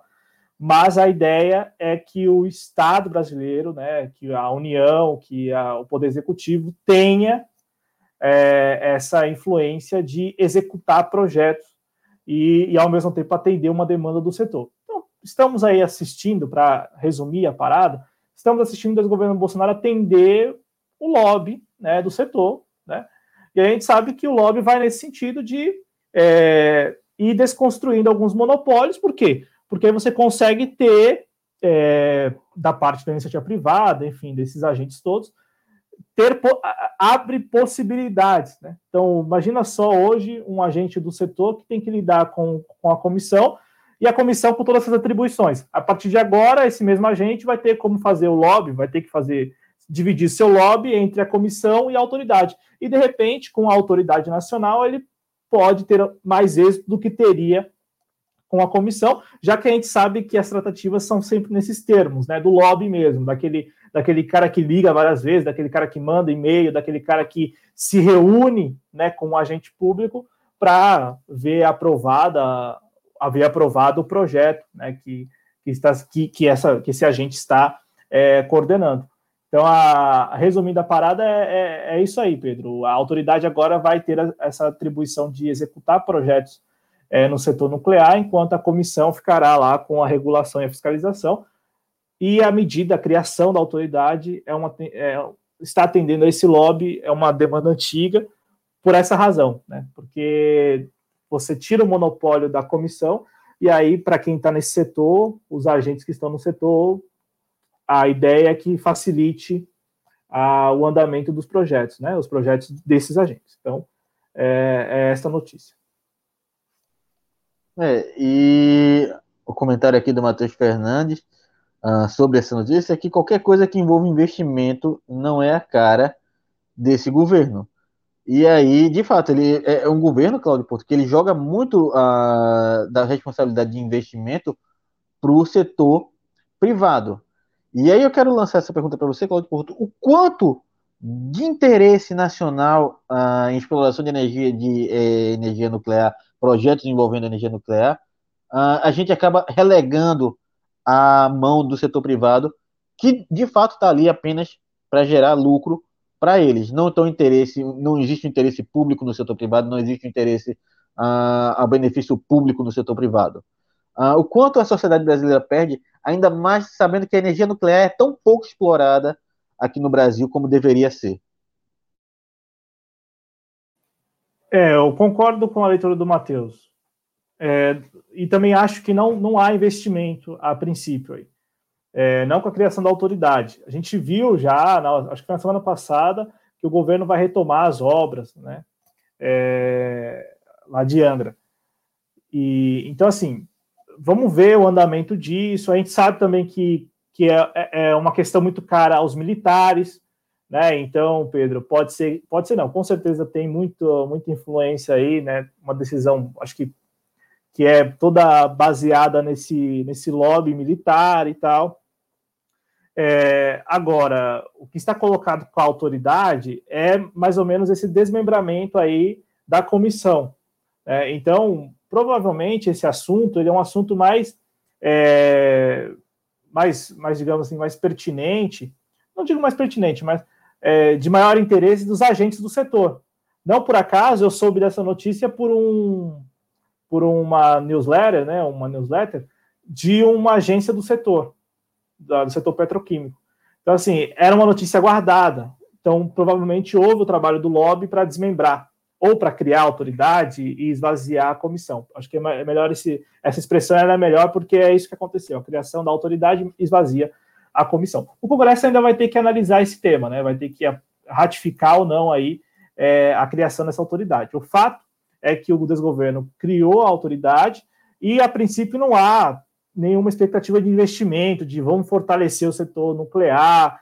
A princípio, não. A princípio, ficaremos na, lá em Angra, né, com a, a, retomada das obras, e aí o ritmo também a gente não sabe muito bem como vai ser. E de resto, me parece que a ideia como você colocou, Pedro, ocupar esses espaços com os agentes de mercado. Né? Porque se a gente está falando aqui que a autoridade só foi criada porque houve lobby para esvaziar a comissão, é porque há muito interesse desses agentes em ter ascendência sobre as decisões de regulação, de fiscalização e até de execução de projetos. Então, a gente está falando aqui de uma vitória do lobby, como eu disse, por, não por acaso essa notícia me chegou por uma newsletter do setor petroquímico. Então, assim, os caras já provavelmente estavam acompanhando esse tema, Inclusive, essa newsletter diz que publicou algo a respeito em setembro do ano passado, então já é um lobby antigo, um lobby já forte, e chegou agora a, a, a criação da autoridade. Né? Então, me parece que é, a autoridade ela sofrerá muita influência dos agentes do setor, e isso não quer dizer, está longe de significar que estamos falando de investimento, de, de investimento pensando no coletivo, na sociedade, no interesse público está falando aí de mais negócios, né, ou melhores negócios para esses agentes todos que, querendo ou não, se saíram vencedores com a criação da, da autoridade. Reforço, se só saíram vencedores porque fizeram lobby já, como eu disse, há muito tempo. Uh, Claudio Porto, assim, só para a gente eh, encerrar aqui uh, essa manchete, uh, quero saber sua opinião. O fato de Bolsonaro ter atendido aí os interesses desse lobby de mercado, você acha que significa que vai haver um apoio desse nicho de mercado ao Bolsonaro em 2022? Não, Pedro, não necessariamente. Eu acho que não. Porque esse pessoal é parasitário, né? São parasitas. E, e aí eles não têm constrangimento. É, não, não fica com a bochecha rosadinha lá, vermelha, é, com vergonha. Nada. O governo foi lá, criou a autoridade nacional. Eles vão ainda ter, continuar trabalhando com o LOB para poder escolher os membros, enfim, para ter alguma influência também nessas, nessas, é, nessas cadeiras, né? Enfim, de quem for é, ocupar e quem for trabalhar efetivamente nessa autoridade. E o lobby permanece, o lobby é permanente. E quando, e, e quando viram as eleições é, presidenciais, eles vão fazer avaliação de momento para saber qual tem mais chance, enfim, quem, quem sairá vencedor, né? O, o, o que me chama atenção é que, pelo que a gente soube da criação dessa autoridade, tem muito mais a ver com a, o lobby mesmo do que necessariamente essa perspectiva de que a partir de agora estamos aqui com um projeto para o setor nuclear brasileiro, sabe? sendo conduzido pelo Estado brasileiro. Não, pelo que a gente soube, o lobby ganhou essa de esvaziar a comissão e, e criar a autoridade. É, você, como o Matheus disse aí, é, relembrando as palavras dele, investimento, uh, investimento público nesse governo parece que não é realmente a cara uh, desse governo. Uh, Claudio Porto, alguma coisa a acrescentar ainda sobre o tema? Ah, então, seguindo para a próxima manchete, porque nós temos aí uma notícia vinda da China. A China anuncia apoio à quebra de patentes das vacinas contra a Covid-19. A gente lembra aqui que esse tema foi levantado uh, pela Índia e pela África do Sul ainda no ano passado. Inclusive, à época, o governo dos Estados Unidos, ainda sobre o governo de Donald Trump, foi contrário à quebra dessas patentes para as vacinas e foi seguido pelo governo brasileiro. Uh, hoje, os Estados Unidos, recentemente, o presidente Joe Biden uh, anunciou apoio a essa a esse, a, a, o, a sugestão feita por é, Índia e África do Sul, e agora a China também anuncia seu apoio à quebra de patentes para vacina contra a Covid-19. O Brasil, atualmente, ele está uh, colocado ali numa terceira via, no que eles chamam de terceira via, que foi apresentada pelo Canadá e pelo Chile de que seria no momento, a, a, quebra de patente seria momentânea e que não prejudicaria o, de fato aquele que detém a, propriedade intelectual sobre a vacina. E que seria a, a quebra dessa patente seria apenas para a produção de é, vacinas não comercializáveis, que seriam distribuídas para o público. Ah, Cláudio Porto, falando sobre a China, é realmente, é de fato importante que talvez um dos maiores produtores de vacina do mundo e de maior fornecedor de insumos para vacinas no mundo apoie a medida de quebra das patentes para a Covid-19. Assim como foi com os Estados Unidos, você tem essas duas grandes superpotências apoiando a quebra das patentes para vacinas. Para mim, parece um movimento muito importante, principalmente no momento em que o mundo precisa produzir mais vacinas contra a Covid-19. E é isso mesmo, Pedro, até porque a gente sabe muito bem que há disparidades aí entre países, né? Então, enquanto o Brasil, felizmente, vai conseguindo importar insumos e produzir as doses aqui em solo brasileiro, há muitos outros países que não conseguem fazer o mesmo. Então, essa solidariedade global ela é muito importante. Eu acho muito bem-vinda, considero muito bem-vinda a iniciativa da China, assim como também a dos Estados Unidos. É que a dos Estados Unidos só veio depois que eles vacinaram boa parte da, da população, né, quase todo mundo vacinado, aí, aí é momento de falar de, de gentileza, né, de solidariedade global, enfim. É, e, e, também tem que ficar atento, né, porque vai saber o que, que vem com, a, com essa solidariedade, né, dos Estados Unidos. Mas em relação à China é uma, é uma boa notícia porque pelo, pela razão que você explicou, principalmente pela razão que você explicou. A China é a maior distribuidora, produtora, né, de insumos é, para as vacinas contra a Covid-19. Né? Não por acaso a gente estava aí eh, hoje, que, que, que, que, graças a Deus aí hoje saiu uma notícia de que os insumos estão para chegar, tanto para a Fiocruz como também para o Butantan, porque os dois institutos já haviam paralisado aí a, a, as suas produções de doses. Né? Então é muito importante também essa sinalização de que os insumos estão chegando. Então, gostei demais dessa notícia e, e tem uma coisa, Pedro, veja como são várias pautas, né? Os atos de rua que estão ocorrendo, presenciais, né, que estão ocorrendo no Brasil, principalmente aqui na cidade de São Paulo, é, também levanta essa bandeira da quebra de patentes, porque acho que todos nós concordamos que é, para acelerar e ampliar a campanha de vacinação passa né, muito pela quebra das patentes e também, é claro, né, por decisões menos políticas da agência de vigilância sanitária, né? Porque também a Anvisa vai lá e, bom, de, como que se diz no direito, é de. É, me, fugiu, né? No direito, no direito tem uma expressão lá que é de ofício, né? A Anvisa vai lá e meio que de ofício, claro que não, né? Houve a solicitação da, da, da, da Pfizer, né? Mas assim, meio que de ofício a Anvisa vai lá e fala: Ó, oh, não, registro definitivo para a vacina de vocês. Já outra vacina, já outra vacina, bom, não, tem isso, tem aquilo outro, tem.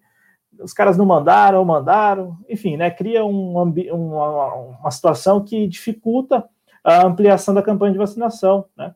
E curiosamente, a campanha de vacinação é exatamente aí onde você está, né? Na região nordeste é, do país, norte, nordeste do país, que, em que os estados, né, os governadores assinaram contratos com a, Sputnik V lá com o Instituto Gamaleia para comprar milhões de doses da Sputnik V. Eu acho isso assim é, a quebra de patentes e também né, é, uma Anvisa, uma agência, é, uma agência de, de vigilância, sei lá, mais nacional, mais nacional, mais mais pelo Brasil, mais pelos brasileiros, né? Também passa por isso, Pedro. Mas é boa a iniciativa da China é, de, de defender essa quebra das patentes. É, e é, a, a questão da Anvisa que você traz aqui, Claudio, é muito importante, porque nós estamos já aí há cinco, seis meses do início, de, desde o início da vacinação, e nós não imunizamos nem 10% da nossa população. E quando eu digo imunizar a população, vai chegar a gente aqui, não, porque já aplicamos a primeira dose em 15% da população. Lembrando que a imunização é feita com duas doses da vacina. E nós não chegamos nem a 10% da população brasileira completamente imunizados. Muito disso passa ah, pela baixa produção de vacinas aí causada pelo atraso no envio de insumos, que a gente sabe que esse atraso de envio de insumo ah, muito tem a ver com questões políticas, porque o presidente Bolsonaro ah, e o, seu, o seu secto ali mais próximo, o seu governo paralelo, que é o gabinete paralelo que vive ali perto dele, não conseguem manter a boca fechada. E quando ele abre a boca é para despejar alguma coisa, uh, algum, algum um ataque direto ao maior fornecedor de insumos do, do Brasil. Quem mais fornece insumo para vacina no Brasil é a China. E é, são eles que o governo Bolsonaro atacam sistematicamente desde antes da pandemia. Os ataques à China não são recentes. É coisa desde antes da pandemia. Então, Cláudio, Uh, nós precisamos de celeridade na aprovação de vacinas, nós precisávamos já ter comprado mais vacinas de mais laboratórios, e até o momento nós temos aplicados no Brasil vacinas de três laboratórios, sendo que a Pfizer foi começada a ser aplicado muito recentemente. Então, para aumentar esse número de vacinas, esse número de brasileiros imunizados, a gente já precisaria estar aprovando aqui vacinas de vários laboratórios do mundo. Querendo ou não, a Sputnik V já é aplicado em outros países. É aplicado na Argentina, no México, na Venezuela, uh, salvo engano, me corrija se eu estiver errado, Claudio, na Hungria uh, e outros países do leste europeu também já foram aplicadas a Sputnik V. E no Brasil a gente ainda está uh, nessa pendência, nessa burocracia toda. Por que a gente também não foi atrás de outras vacinas? Por que a gente não foi atrás da vacina da Moderna? Porque a gente não começou a, a, a negociar com outros laboratórios para ter mais vacinas no Brasil? Você acabou de falar. Os Estados Unidos agora só apoia a quebra da patente porque já vacinou toda a população. Mas eles garantiram ali uh, acordo com os laboratórios para fornecer quase o triplo do que era necessário para vacinar toda a população dos Estados Unidos. No Brasil, agora os relatórios que vêm da CPI datam que é, já se podia estar vacinando o povo brasileiro desde o final do ano passado. Quantas pessoas a gente não podia, quantas vidas a gente não podia ter salvo se a gente tivesse começado já a vacinação, Cláudio, desde dezembro do ano passado? Tendo em vista que até maio, até o começo de maio, se não me engano, não, até o final de abril, já tinha morrido mais pessoas por Covid-19 nos quatro primeiros meses do mês, do ano, do que em todo o ano passado inteiro, desde o início da pandemia. Quantas, quantos desses mais de, mil, de 100 mil brasileiros poderiam ter sido salvos se o governo tivesse, de fato, tentado, ah, é, com afinco, conseguir vacinação, começado a vacinação já em novembro, como parecia ser previsto? Então, a, a gente pede, é, tudo que a gente vem pedindo aqui, desde o início do ano, que com o início da vacinação, com a, a, o anúncio de, de, de, venda de vacinas, de produção de vacinas pelo mundo, tudo que gente sempre pediu é uma visa que liberasse essas vacinas mais rápido e menos burocraticamente e um governo que fosse atrás. Mas mesmo agora, Cláudio Porto, no momento em que nós não conseguimos imunizar nem 10% da população, o governo continua apoiando uma política que preserva os direitos intelectuais dos produtores de vacina. Eu acho importantíssimo você preservar direitos intelectuais, mas a gente está tratando de uma pandemia que já matou milhões mundo afora, já matou quase meio milhão no Brasil. Não é hora de você defender o, o lucro de laboratório A, B ou C. Não mesmo, né? Não mesmo. Não. Tá longe de ser o momento adequado para isso. E sejamos sinceros, né? Nada de graça. Você vê aí que é tudo, assim, pelo menos aqui na condição de espectador. Na condição de espectador. É, é um tanto estranho você ouvir falar tanto de Pfizer e a Anvisa né, decidir da forma como decidiu. É, é Pfizer para todos os lados. É, é impressionante o, o lobby gratuito, né, a propaganda gratuita, enfim, para Pfizer. É impressionante, porque como você lembrou, é, não é só a Pfizer, tem a Moderna, que também é estadunidense, tem a Janssen, que é estadunidense, não é? A Janssen eu acho que é estadunidense também. Então, assim, tem outras. Por que a Pfizer? Ah, porque a Pfizer tentou vender, não sei o quê. Tanto é que na semana passada chegaram ao cúmulo, na minha avaliação, considerar que o que o ex-presidente da Pfizer falou é, é, era, era certo. Então, assim, a estimativa era enviar sei lá quantas milhões de doses. Ah, não ia chegar esses milhões de doses. Será mesmo que ia chegar? Quem garante? Né? Então, assim, Pedro, pra, não era nem tema do programa, mas eu concordo com você que não é momento de defender, enfim, qualquer coisa de intelectualidade aí, enfim, isso aí eu acho que tem que ficar para outro momento, não faz o menor sentido. E, e veja como os países, ou boa parte dos países, está entendendo também isso. Você falou da Sputnik, é interessante isso. A Sputnik V foi é, aplicada em mais de 60 países, inclusive na Hungria. Ah, mas por que a Hungria é interessante? Porque a Hungria é governada por um aliado, é tido como aliado da família Bolsonaro. O Eduardo Bolsonaro foi para lá, enfim, né? Não é mais o Orbán, mas é um é um ungido dele assim, a, a gente está falando aqui de um país que, em tese, seria também extremo-direita. Mas não, é porque aqui é o quintal dos Estados Unidos, tem que ser Pfizer e ponto, acabou. E, e nessa o povo brasileiro vai aí, e, e nessa o povo brasileiro vai sendo vacinado pela Coronavac, que é que é que está salvando a, a pátria, literalmente. Ainda que o João Dória esteja usando isso, claro, como marketing político, querendo né, tirar muita casca, muita casquinha dessa brincadeira toda aí de vacinação, a gente sabe que a que está salvando a pátria mesmo é a Coronavac, que é que é está sendo aplicada, que está sendo distribuída. Até entrei no site do, do, do DataSUS aqui para ter uma ideia do, do, da quantidade de doses já distribuídas. E, e, enfim, né, a Coronavac, para você ter uma ideia, ela assim supera muito a da AstraZeneca. A da BioNTech Pfizer aí, ela, enfim, está chegando agora e a gente nem sabe a gente nem sabe se os contratos serão honrados, a gente nem sabe se as doses chegarão no dia certo. É, então, assim, eu estou falando isso porque não é, olha, mas, poxa, só porque é estadunidense a gente não deve comprar, não é isso. É que não faz sentido é, todo, todos os elogios para Pfizer e nem um elogio para a Coronavac. E nem um elogio para AstraZeneca é, Oxford, nem um elogio. Por quê? Porque toda essa pressão para que o Brasil compre e aplique apenas doses da Pfizer. E, e por que pouca ou quase nenhuma pressão pela revisão da decisão da Anvisa em relação à Sputnik V, que já foi contratada pelos estados do Norte e do Nordeste? Você entendeu? Então, é, isso não, não, não me desce bem, porque eu acho que tem muito do interesse geopolítico nessa história. E é isso. Acho não, acho. O que nós estamos assistindo me dá elementos para sustentar essa, essa ideia. É, e novamente o Estado brasileiro fica aí à mercê do lobby, uh, o lobby aceito pelo governo Bolsonaro, não interesse público uh, de fato. Cláudio Porto, alguma coisa a acrescentar sobre a manchete? Só o dado mesmo, tá? No DataSUS. É, 68,7% das doses aplicadas até este momento são de Coronavac. 68,7%. 30,3% da AstraZeneca e agora 1% da Pfizer. Então, assim, a Coronavac é que está salvando mesmo a pátria aí. A campanha de vacinação só está rolando do jeito que está rolando, com seus percalços, graças à Coronavac.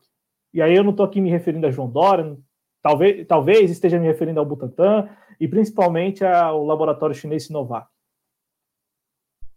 É, é quem de fato, e que no momento é quem está ah, fazendo mais falta à população brasileira, porque o atraso na segunda dose, aí vitimado pelo atraso do envio de insumos, que tem muita questão aí política envolvida, a, a, o, o, a falta de vontade política do governo Bolsonaro em adquirir as doses do Butantan desde o início, a propaganda negativa que o governo Bolsonaro fez desde o início contra a Coronavac, chamando da vacina do Dória, a vacina chinesa, a vacina, enfim, todo esse processo uh, preconceituoso e político presente do governo Bolsonaro acabou uh, atrasando muito a fabricação da Coronavac e hoje a gente vê muitos estados aí, cidades paralisando a, a aplicação da segunda dose da Coronavac por falta aí de vacinas.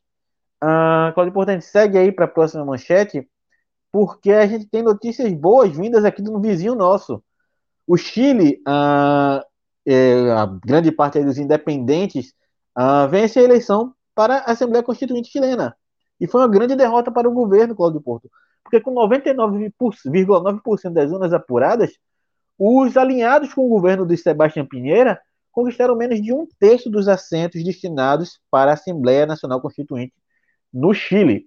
Ah, foram 65 é, deputados tidos como independentes que acabaram ah, ocupando ali a faixa de, salvo engano, uh, ah, 155 cadeiras disponíveis para a Assembleia Nacional Constituinte no Chile. Uh, Cláudio Porto, a gente já acompanhava aqui, desde 2020, a movimentação que havia no Chile, a gente é, acompanhou aqui, a gente noticiou aqui uh, o processo de as, uh, os protestos que aconteciam no Chile, muito em, em, em função da política neoliberal que hoje tentam aplicar no Brasil, que é a política que foi aplicada no Chile, uh, e a gente via a movimentação social que havia. Muito aí foi paralisado por conta da pandemia da Covid-19, mas o Chile conseguiu aí é, lutar pela mudança da Constituição, que é uma Constituição ainda da época de Pinochet, e agora, Claudio Porto, parece que o Chile se encaminha para uma grande vitória da, dos movimentos de esquerda nessa Constituinte. E tudo isso por dentro do sistema, né, dentro da institucionalidade. Não por acaso o Sebastião Pinheira, ele discursou ontem, né, fez um pronunciamento. Não sei se foi bem um pronunciamento, acredito que ele tenha dado a, resposta a, a algum veículo de imprensa no sentido de temos de respeitar a democracia, os chilenos escolheram alguns líderes e outros líderes e tal.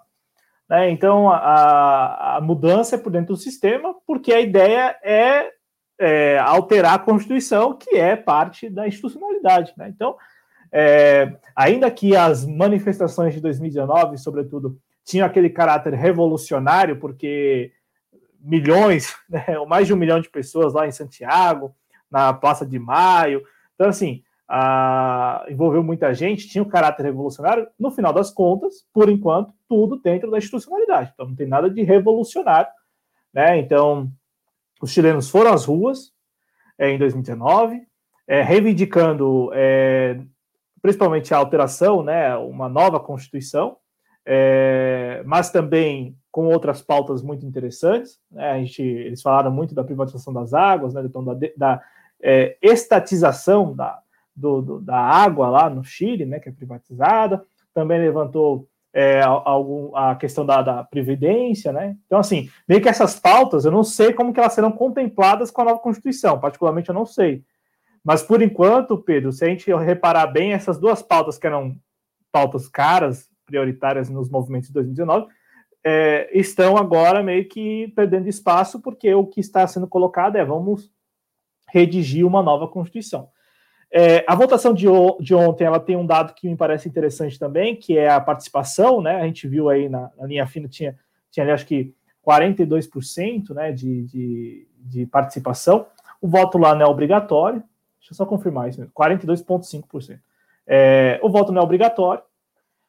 Algumas pesquisas anteriores à, à realização da, da, dessa eleição para escolher lá os, os constituintes também dizia que a participação seria pequena é, pelo menos 50%, né? E aí, particularmente, não me perguntem, eu não sei mesmo o que pensam os outros 50% dos chilenos.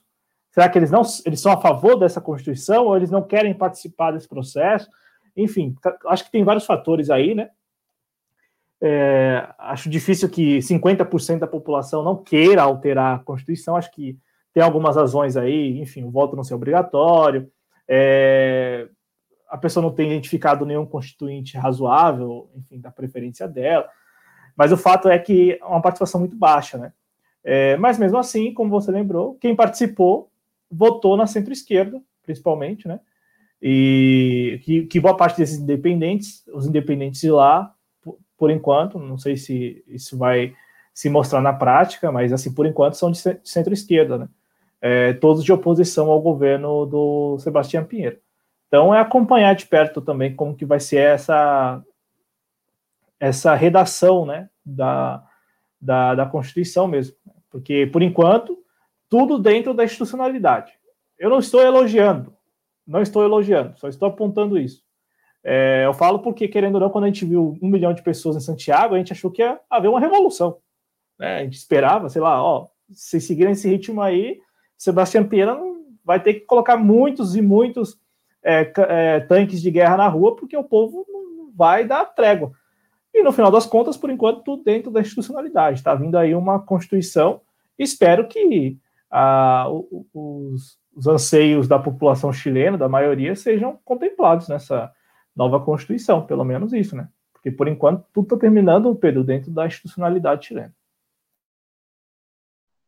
É, Cláudio, eu concordo com você. Pelo processo que foi iniciou-se ali em 2019, paralisado pela Covid uh, no início de 2020, uh, ah, se imaginava realmente um processo revolucionário no Chile, uma tomada de poder, uma saída ali do Sebastião Pinheiro, que no final das contas não foi o que aconteceu. A via institucional vem sendo respeitada, foi convocada uma, nova Assembleia Nacional Constituinte.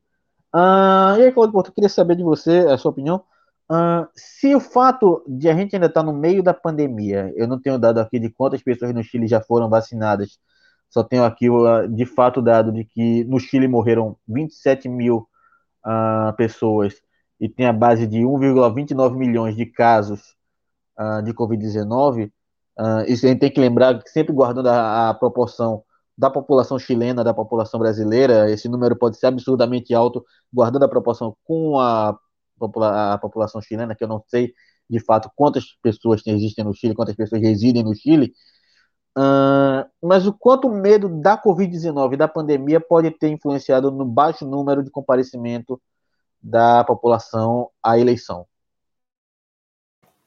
Ah, isso deve ter pesado, sim, Pedro. Deve, deve ter sim pesado ali em parte desses outros 50% que não 50% que não participaram, né? Agora, eu tenho visto também que alguns atos de rua têm sido realizados, então é, os militantes em si, aqueles que estavam lá no segundo semestre de 2019, eles seguem manifestando.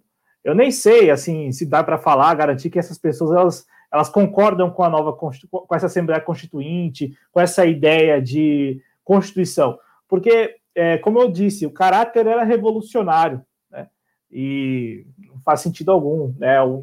A revolução terminar com a Constituição, ou a revolução não começar em troca de uma constituição.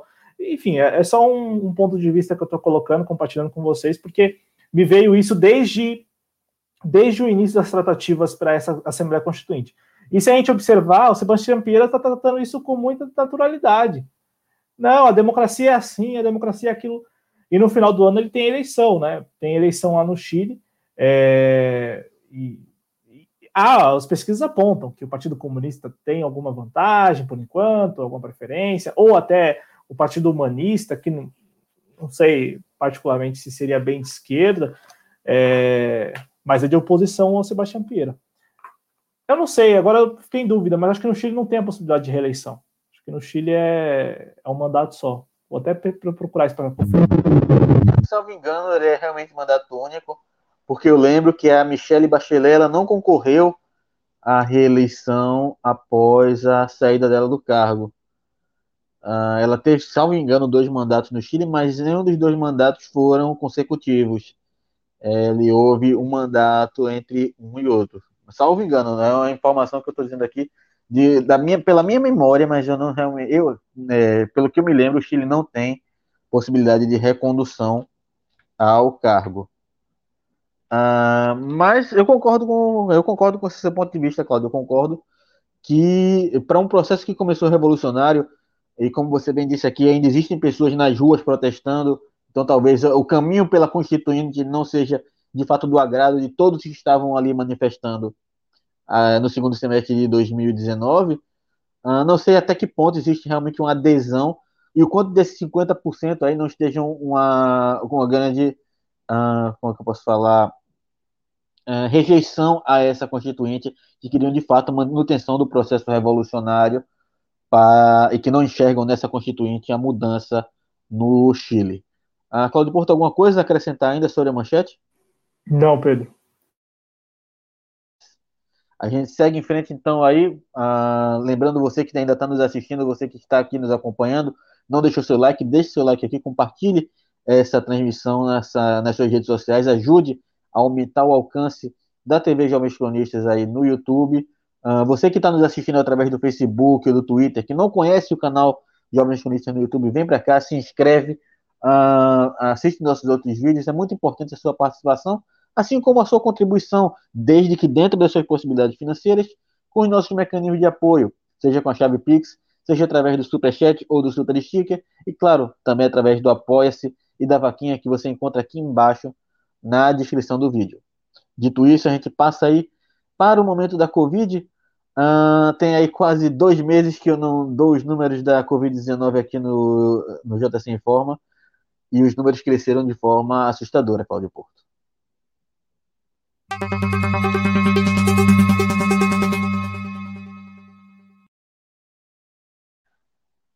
O Brasil hoje conta com 15 milhões 657.391 casos confirmados de Covid-19. Ah, infelizmente, eu, ah, eu, minha mãe, estamos aí nessa estatística. Nós entramos, nós tivemos Covid-19 Graças a Deus, nós não passamos para outra estatística. Uh, foi um momento assustador no meio disso tudo, mas a gente conseguiu superar. Uh, e apenas no dia de hoje foram 30 mil, quase 30 mil casos.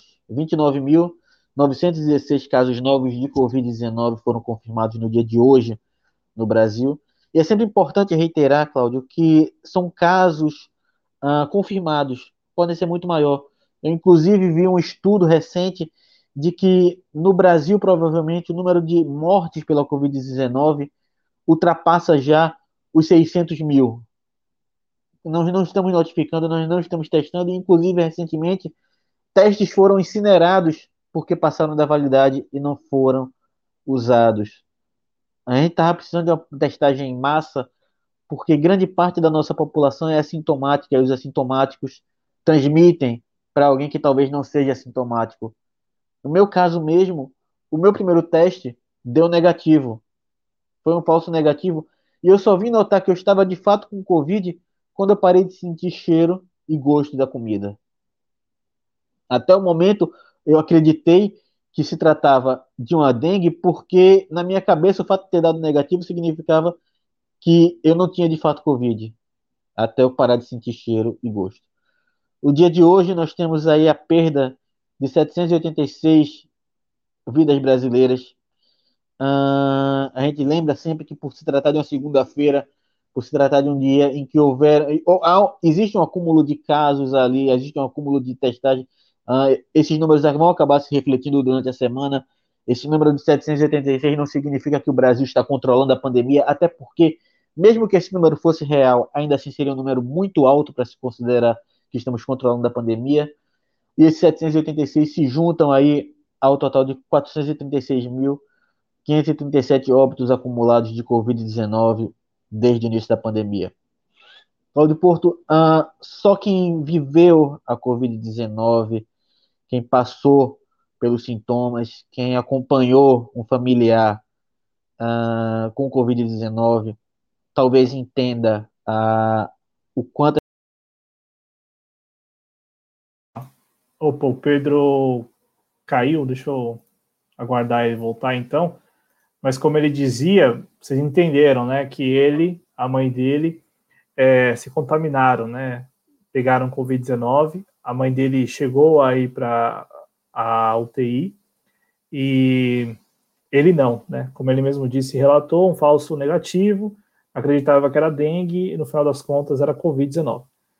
Então, todo cuidado é pouco e aí ele ia contar alguma coisa a mais, né, pela experiência também de ter pego Covid-19.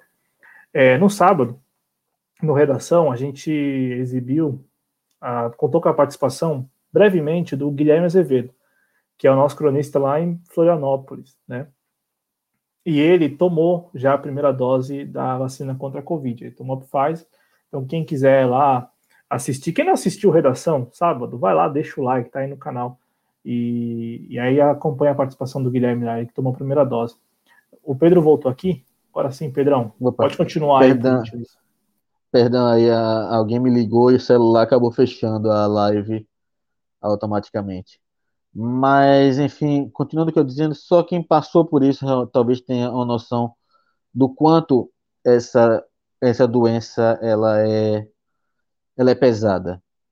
Uh, foram 15 dias aí em que o começo eu tive em cinco dias seguidos de febre acima de 39 graus, uma moleza extrema no corpo, um cansaço muito grande. Uh, eu tive, é, talvez é, o fato de ter um sintoma muito semelhante à dengue que eu tive alguns anos atrás tenha me feito pensar que tinha sido uma dengue. Uh, a ausência de cheiro e gosto é, é horrível, porque você comer algo que você não sente gosto, uh, é muito ruim, você não consegue sentir. Uh, parece que você está comendo um pedaço de isopor muitas vezes, e às vezes para você sente um gosto que você não consegue distinguir. Depois dessa febre, quando a febre começou a passar, eu tive um distúrbio de sono que eu passei seis dias sem conseguir dormir. Foram seis dias acordado, uh, sem conseguir pregar o olho por mais de dois minutos. E no final de tudo, quando tudo passou, uh, eu tenho ainda dores de cabeça constante, assim como tosse. Uh, eu não consigo, eu ainda não sinto gosto de algumas comidas, principalmente carne. Carne para mim continua não tendo gosto de nada, ou quando tem gosto é gosto de alguma coisa que não é de carne. Uh, tenho tido queda de cabelo. E no meio disso tudo, acredito que uh, já tenha sido informado a vocês. Eu falei para o Claudio que ele tinha liberdade aqui para falar sobre o que vinha acontecendo comigo e por que eu me mantive afastado do projeto durante esses últimos dois meses. Mas assim que eu comecei a melhorar da Covid, minha mãe foi diagnosticada com Covid-19.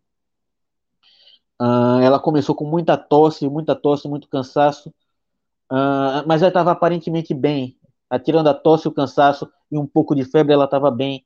Até o momento que a gente começou a medir a saturação dela e ela não passava de, ela não chegava aos 90, aos 90 de saturação em momento algum. A gente achava que era um problema com o oxímetro. A gente foi até o hospital e lá, no momento que eles aferiram a oxigenação dela, eles decidiram pela internação. Minha mãe passou cinco dias na UTI. E é um aviso que eu dou a você uh, que está saindo de casa apenas por sair, por você que acha que é uma, é uma gripezinha, por você que acha que não tem problema nenhum. Eu vi minha mãe sair do quarto de hospital para ser levada para UTI.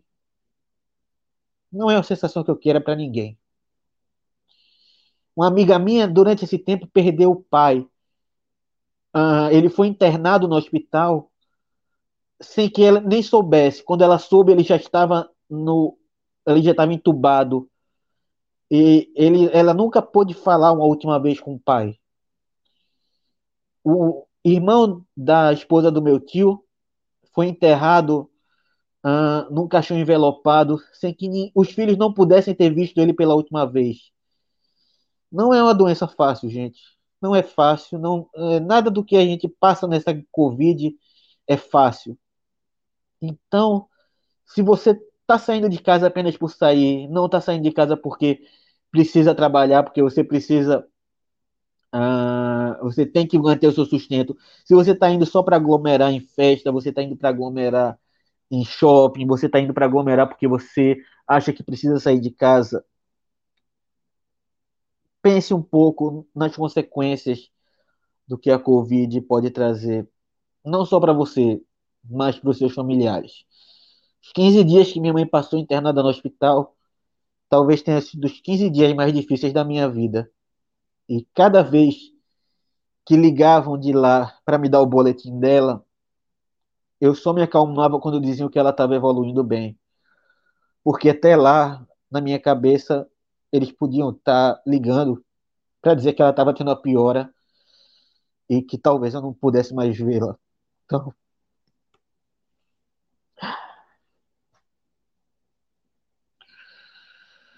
se cuidem, gente. Se cuidem, se cuidem o máximo que vocês puderem, porque não é fácil. Não é fácil mesmo.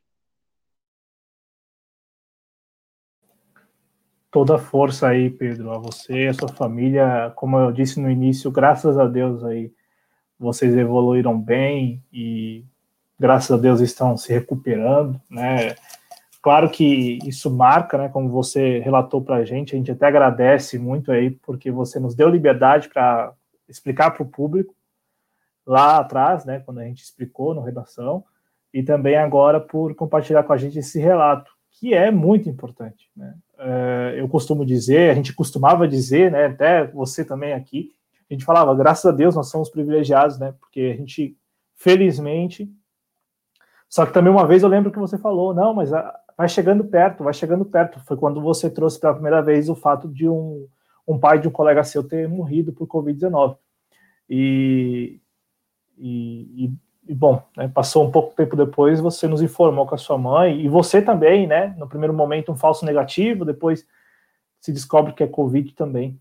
Então, assim, é, quando a gente deseja aqui toda a solidariedade, é porque, claro, nós, falo, agora vou falar por mim, falar pela minha família, graças a Deus nós somos privilegiados nesse sentido, porque graças a Deus ninguém aqui se contaminou, ninguém, enfim, foi diagnosticado com Covid, porque a gente tenta se cuidar, estamos se cuidando mesmo ao máximo.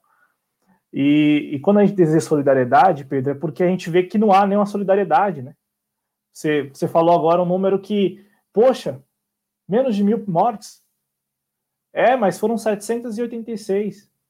E quando a gente percebe, é, quando a gente conhece, ou quando a gente não conhece, mas a gente percebe que a pessoa que perdeu sente muita falta, a gente fica com uma morte então, Pedro, é, que bom que no caso de vocês aí evoluiu para bem. E como a gente sempre faz aqui, a gente vai voltando com o informe, vamos fazer todo dia, toda a nossa solidariedade, todas as nossas condolências, enfim, todos os nossos sentimentos aos familiares e amigos né, das vítimas por Covid-19.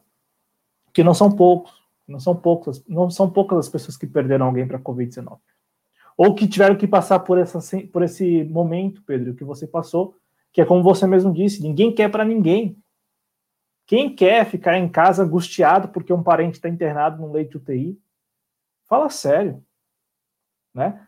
Então, é, estamos aqui todos solidários, solidários a você, a sua família e, sobretudo, a, as muitas famílias brasileiras que perderam aí pessoas queridas, né?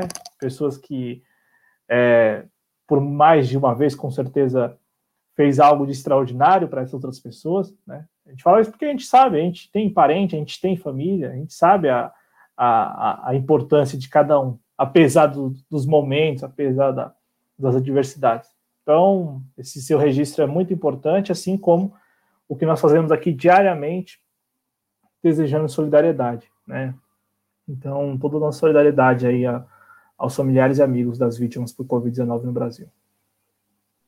É isso aí, Claudio. Eu reforço suas palavras aqui, toda a solidariedade para você que perdeu algum familiar, para você que está vivendo esse, esse momento ruim, pesado, que é ter um parente no UTI, um parente no hospital. Toda a nossa solidariedade, nosso apoio, nossa força. E agradeço aqui toda a força que o projeto Jovens Cronistas me deu durante esse tempo em que eu estive uh, passando por isso. Assim como toda a força que meus amigos também, aqui eu considero aqui o pessoal do projeto, apesar de eu conhecer aí há pouco mais de um ano, nunca ter visto pessoalmente, mas são meus amigos, são pessoas que eu já considero demais. Uh, meus amigos não são aqui do projeto, mas me deram muita força também. E, enfim, muita solidariedade para vocês. E quem puder se cuidar, se cuide. Quem puder ficar em casa, fique o máximo que puder. E quem tiver que sair para trabalhar, ou se você quiser dar uma força agora nos protestos que tem, porque a gente tem que ir para a rua protestar, mas se cuide da mesma forma, não esqueçam da máscara, vamos nos manter, vamos nos cuidar, vamos nos cuidar, gente, que a gente precisa disso agora. Uh, Claudio Porto, a gente chega aqui uh, ao final, a gente tinha mais uma notícia para comentar, uh, porque no meio disso tudo a gente tem aqui uh, tanto gasto, tanto uh, se fala tanto dinheiro, tanto dinheiro do auxílio, não vamos gastar com auxílio porque não tem como estourar o gasto, mas o Ministério da Saúde pagou por manual de tratamento precoce. O pedido foi feito pelo OPAS em novembro e pasta indicou que para a tarefa médico favorável ao uso de medicamentos sem eficácia contra a Covid-19. Pouco agora, hoje sai notícia de que o, uh, o Conselho uh, do Ministério da Saúde desaconselhou o uso da cloroquina para o tratamento da Covid-19. Tem uma fala muito importante de um senador que faz parte da CPI da Covid, que é, é, é uma coisa que eu nunca me atentei antes, mas que é um fato. Não existe remédio para prevenir uma arbovirose. Você não previne uma arbovirose com remédio. Você previne com vacina. Existe vacina para gripe, existe vacina para outros tipos de arbovirose, mas você não previne com remédio. Não adianta eu tomar uma cartela de antigripal, isso não vai me fazer deixar de, ser, de ficar gripado. Agora, se eu tomar vacina contra a gripe, isso vai prevenir, vai evitar que eu pegue a gripe. Se eu pegar uma gripe, eu pego uma gripe mais fraca. E aí, Cláudio, no meio disso tudo, pessoas passando fome, pessoas dependendo de auxílio, pessoas dependendo de vacina para ser comprada, o governo gasta dinheiro em algo claramente sem nenhuma eficácia. E só, só um comentário rápido. Esses medicamentos estão sendo usados, mas estão sendo usados, e aí ah, tem um nome para isso, né? É tratamento de suporte. Então, quando se fala que não tem eficácia, é porque não tem mesmo, para a Covid não tem. Essas pessoas, as pessoas que usam esses medicamentos e melhoram, melhoram porque, como o Pedro disse mais cedo, nós temos aí uma, uma quantidade de assintomáticos ou de pessoas que sentiram algo, mas foi um sintoma, foram sintomas leves, muito grande. É até do perfil da doença, né, da Covid-19. Desde os primeiros casos na China. Desde os primeiros casos da China, a gente sabe que o perfil da doença é essa. Você tem lá uma boa parte dos contaminados que vai, não, vai, não vai despertar nenhum, nenhum sintoma, uma outra parcela que vai sintomas leves e os sintomas mais graves que levam a pessoa até a precisar de ventilação mecânica, enfim, leito de UTI. Então, Pedro, uh, é, só, é só isso mesmo, porque esse assunto ele é um assunto que, particularmente, é um assunto que já, já me esgotou porque é um negócio que, meu Deus, é, é impressionante como, como isso ainda rende, né? Eu, eu falo porque é como, tem esse aspecto que você trouxe que é muito relevante. Ainda se gasta com isso, né? Ainda se é, ainda se gasta tempo, recursos com, com um negócio que não tem eficácia alguma. Apenas, e olha só, tudo isso para atender a desejos de pessoas que se identificam com o desgoverno, que são simpatizantes, porque na, na verdade é isso. Na verdade, na ponta é isso: é o médico que é simpatizante, é o, é o farmacêutico que é simpatizante, ele vai lá e força a barra até que o governo invista, até que o governo incentive, né? E eu, particularmente, já, já me esgotei com esse assunto, porque é um assunto que ano passado já estava bem resolvido. Então, fala em relação à eficácia aos medicamentos, né? Mas o que você trouxe é muito relevante no sentido orçamentário da coisa, né? Enquanto você tem um desgoverno que é muito negligente e omisso em relação às vacinas, o mesmo desgoverno que é negligente e omisso, ele é muito, ele é super disposto, né, super ativo aí no, no sentido de é, atender a esses desejos aí da base dele, que, que acredita cegamente nos remédios. É, remédios que mais de uma ou outra pesquisa já disseram que não tem nenhuma eficácia no, nem no tratamento da Covid-19. Ah, você tem alguns remédios aí, como por exemplo a ivermectina, que está sendo usado uh, em hospitais para tratamento da Covid-19, mas o governo vem aconselhando a ser usado como tratamento precoce. E aí você tem um número enorme de pessoas com problemas no fígado porque estão tomando ivermectina de forma desordenada, de forma é, descontrolada. Minha mãe mesmo foi, é, usaram ivermectina nela dentro de um hospital, com o controle de uma UTI, porque ela tem um caráter uh, antibiótico que é usado hoje para tentar combater o vírus. Mas é quando o vírus já está instalado, não é para prevenir ele. Você não vai prevenir ele tomando ivermectina. No máximo que você conseguir é uma cirrose hepática ou um grande problema no fígado, porque é o que ela causa. Ivermectina é um remédio forte, é um remédio pesado que você não pode estar tá tomando assim tão desavisadamente. Ah, Cláudio, importante antes de encerrar o programa, alguma coisa a acrescentar? Não, Pedro. É isso aí. Antes de a gente encerrar aqui, queria só passar aqui pelo chat, fazer uma menção especial a Carolina Silva, minha grande amiga aí, Carolina Silva, muito obrigado por estar me, pre me prestigiando aqui com sua presença. Ela fala que a gente precisa pensar em quantas famílias vão ter histórias como essa para contar e que são histórias que podiam ser evitadas e não estão sendo. E de fato, a gente tem casos aí, uh, se fala agora, é muito famoso o caso do Paulo Gustavo, que deixou aí o marido, dois filhos pequenos. Hum, e é claro, é importante porque é uma pessoa, é uma figura pública, uma figura famosa, mas quantas pessoas não acabaram morrendo? Quantas famílias, quantos maridos, quantas esposas e filhos perderam seus pais? E são histórias que nunca vão ser contadas. Eu estou tendo aqui a oportunidade, o projeto Jovens Conitas está dando a oportunidade de eu contar minha história para vocês. Mas quantas histórias não são contadas? Quantas histórias não estão sendo contadas por aí? Então a gente tem que.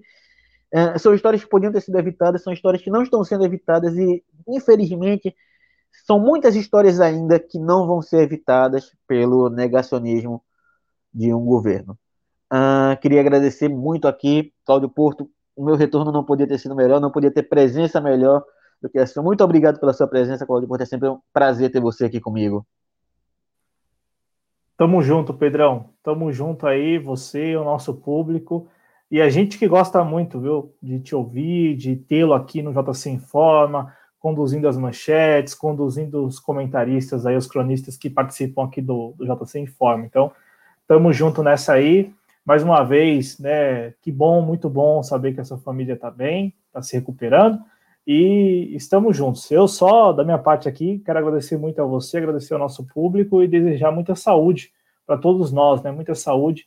Acho que não, não, temos muito o que desejar além disso, eu acho que já basta, né? Termos bastante saúde. Valeu, gente. Obrigado.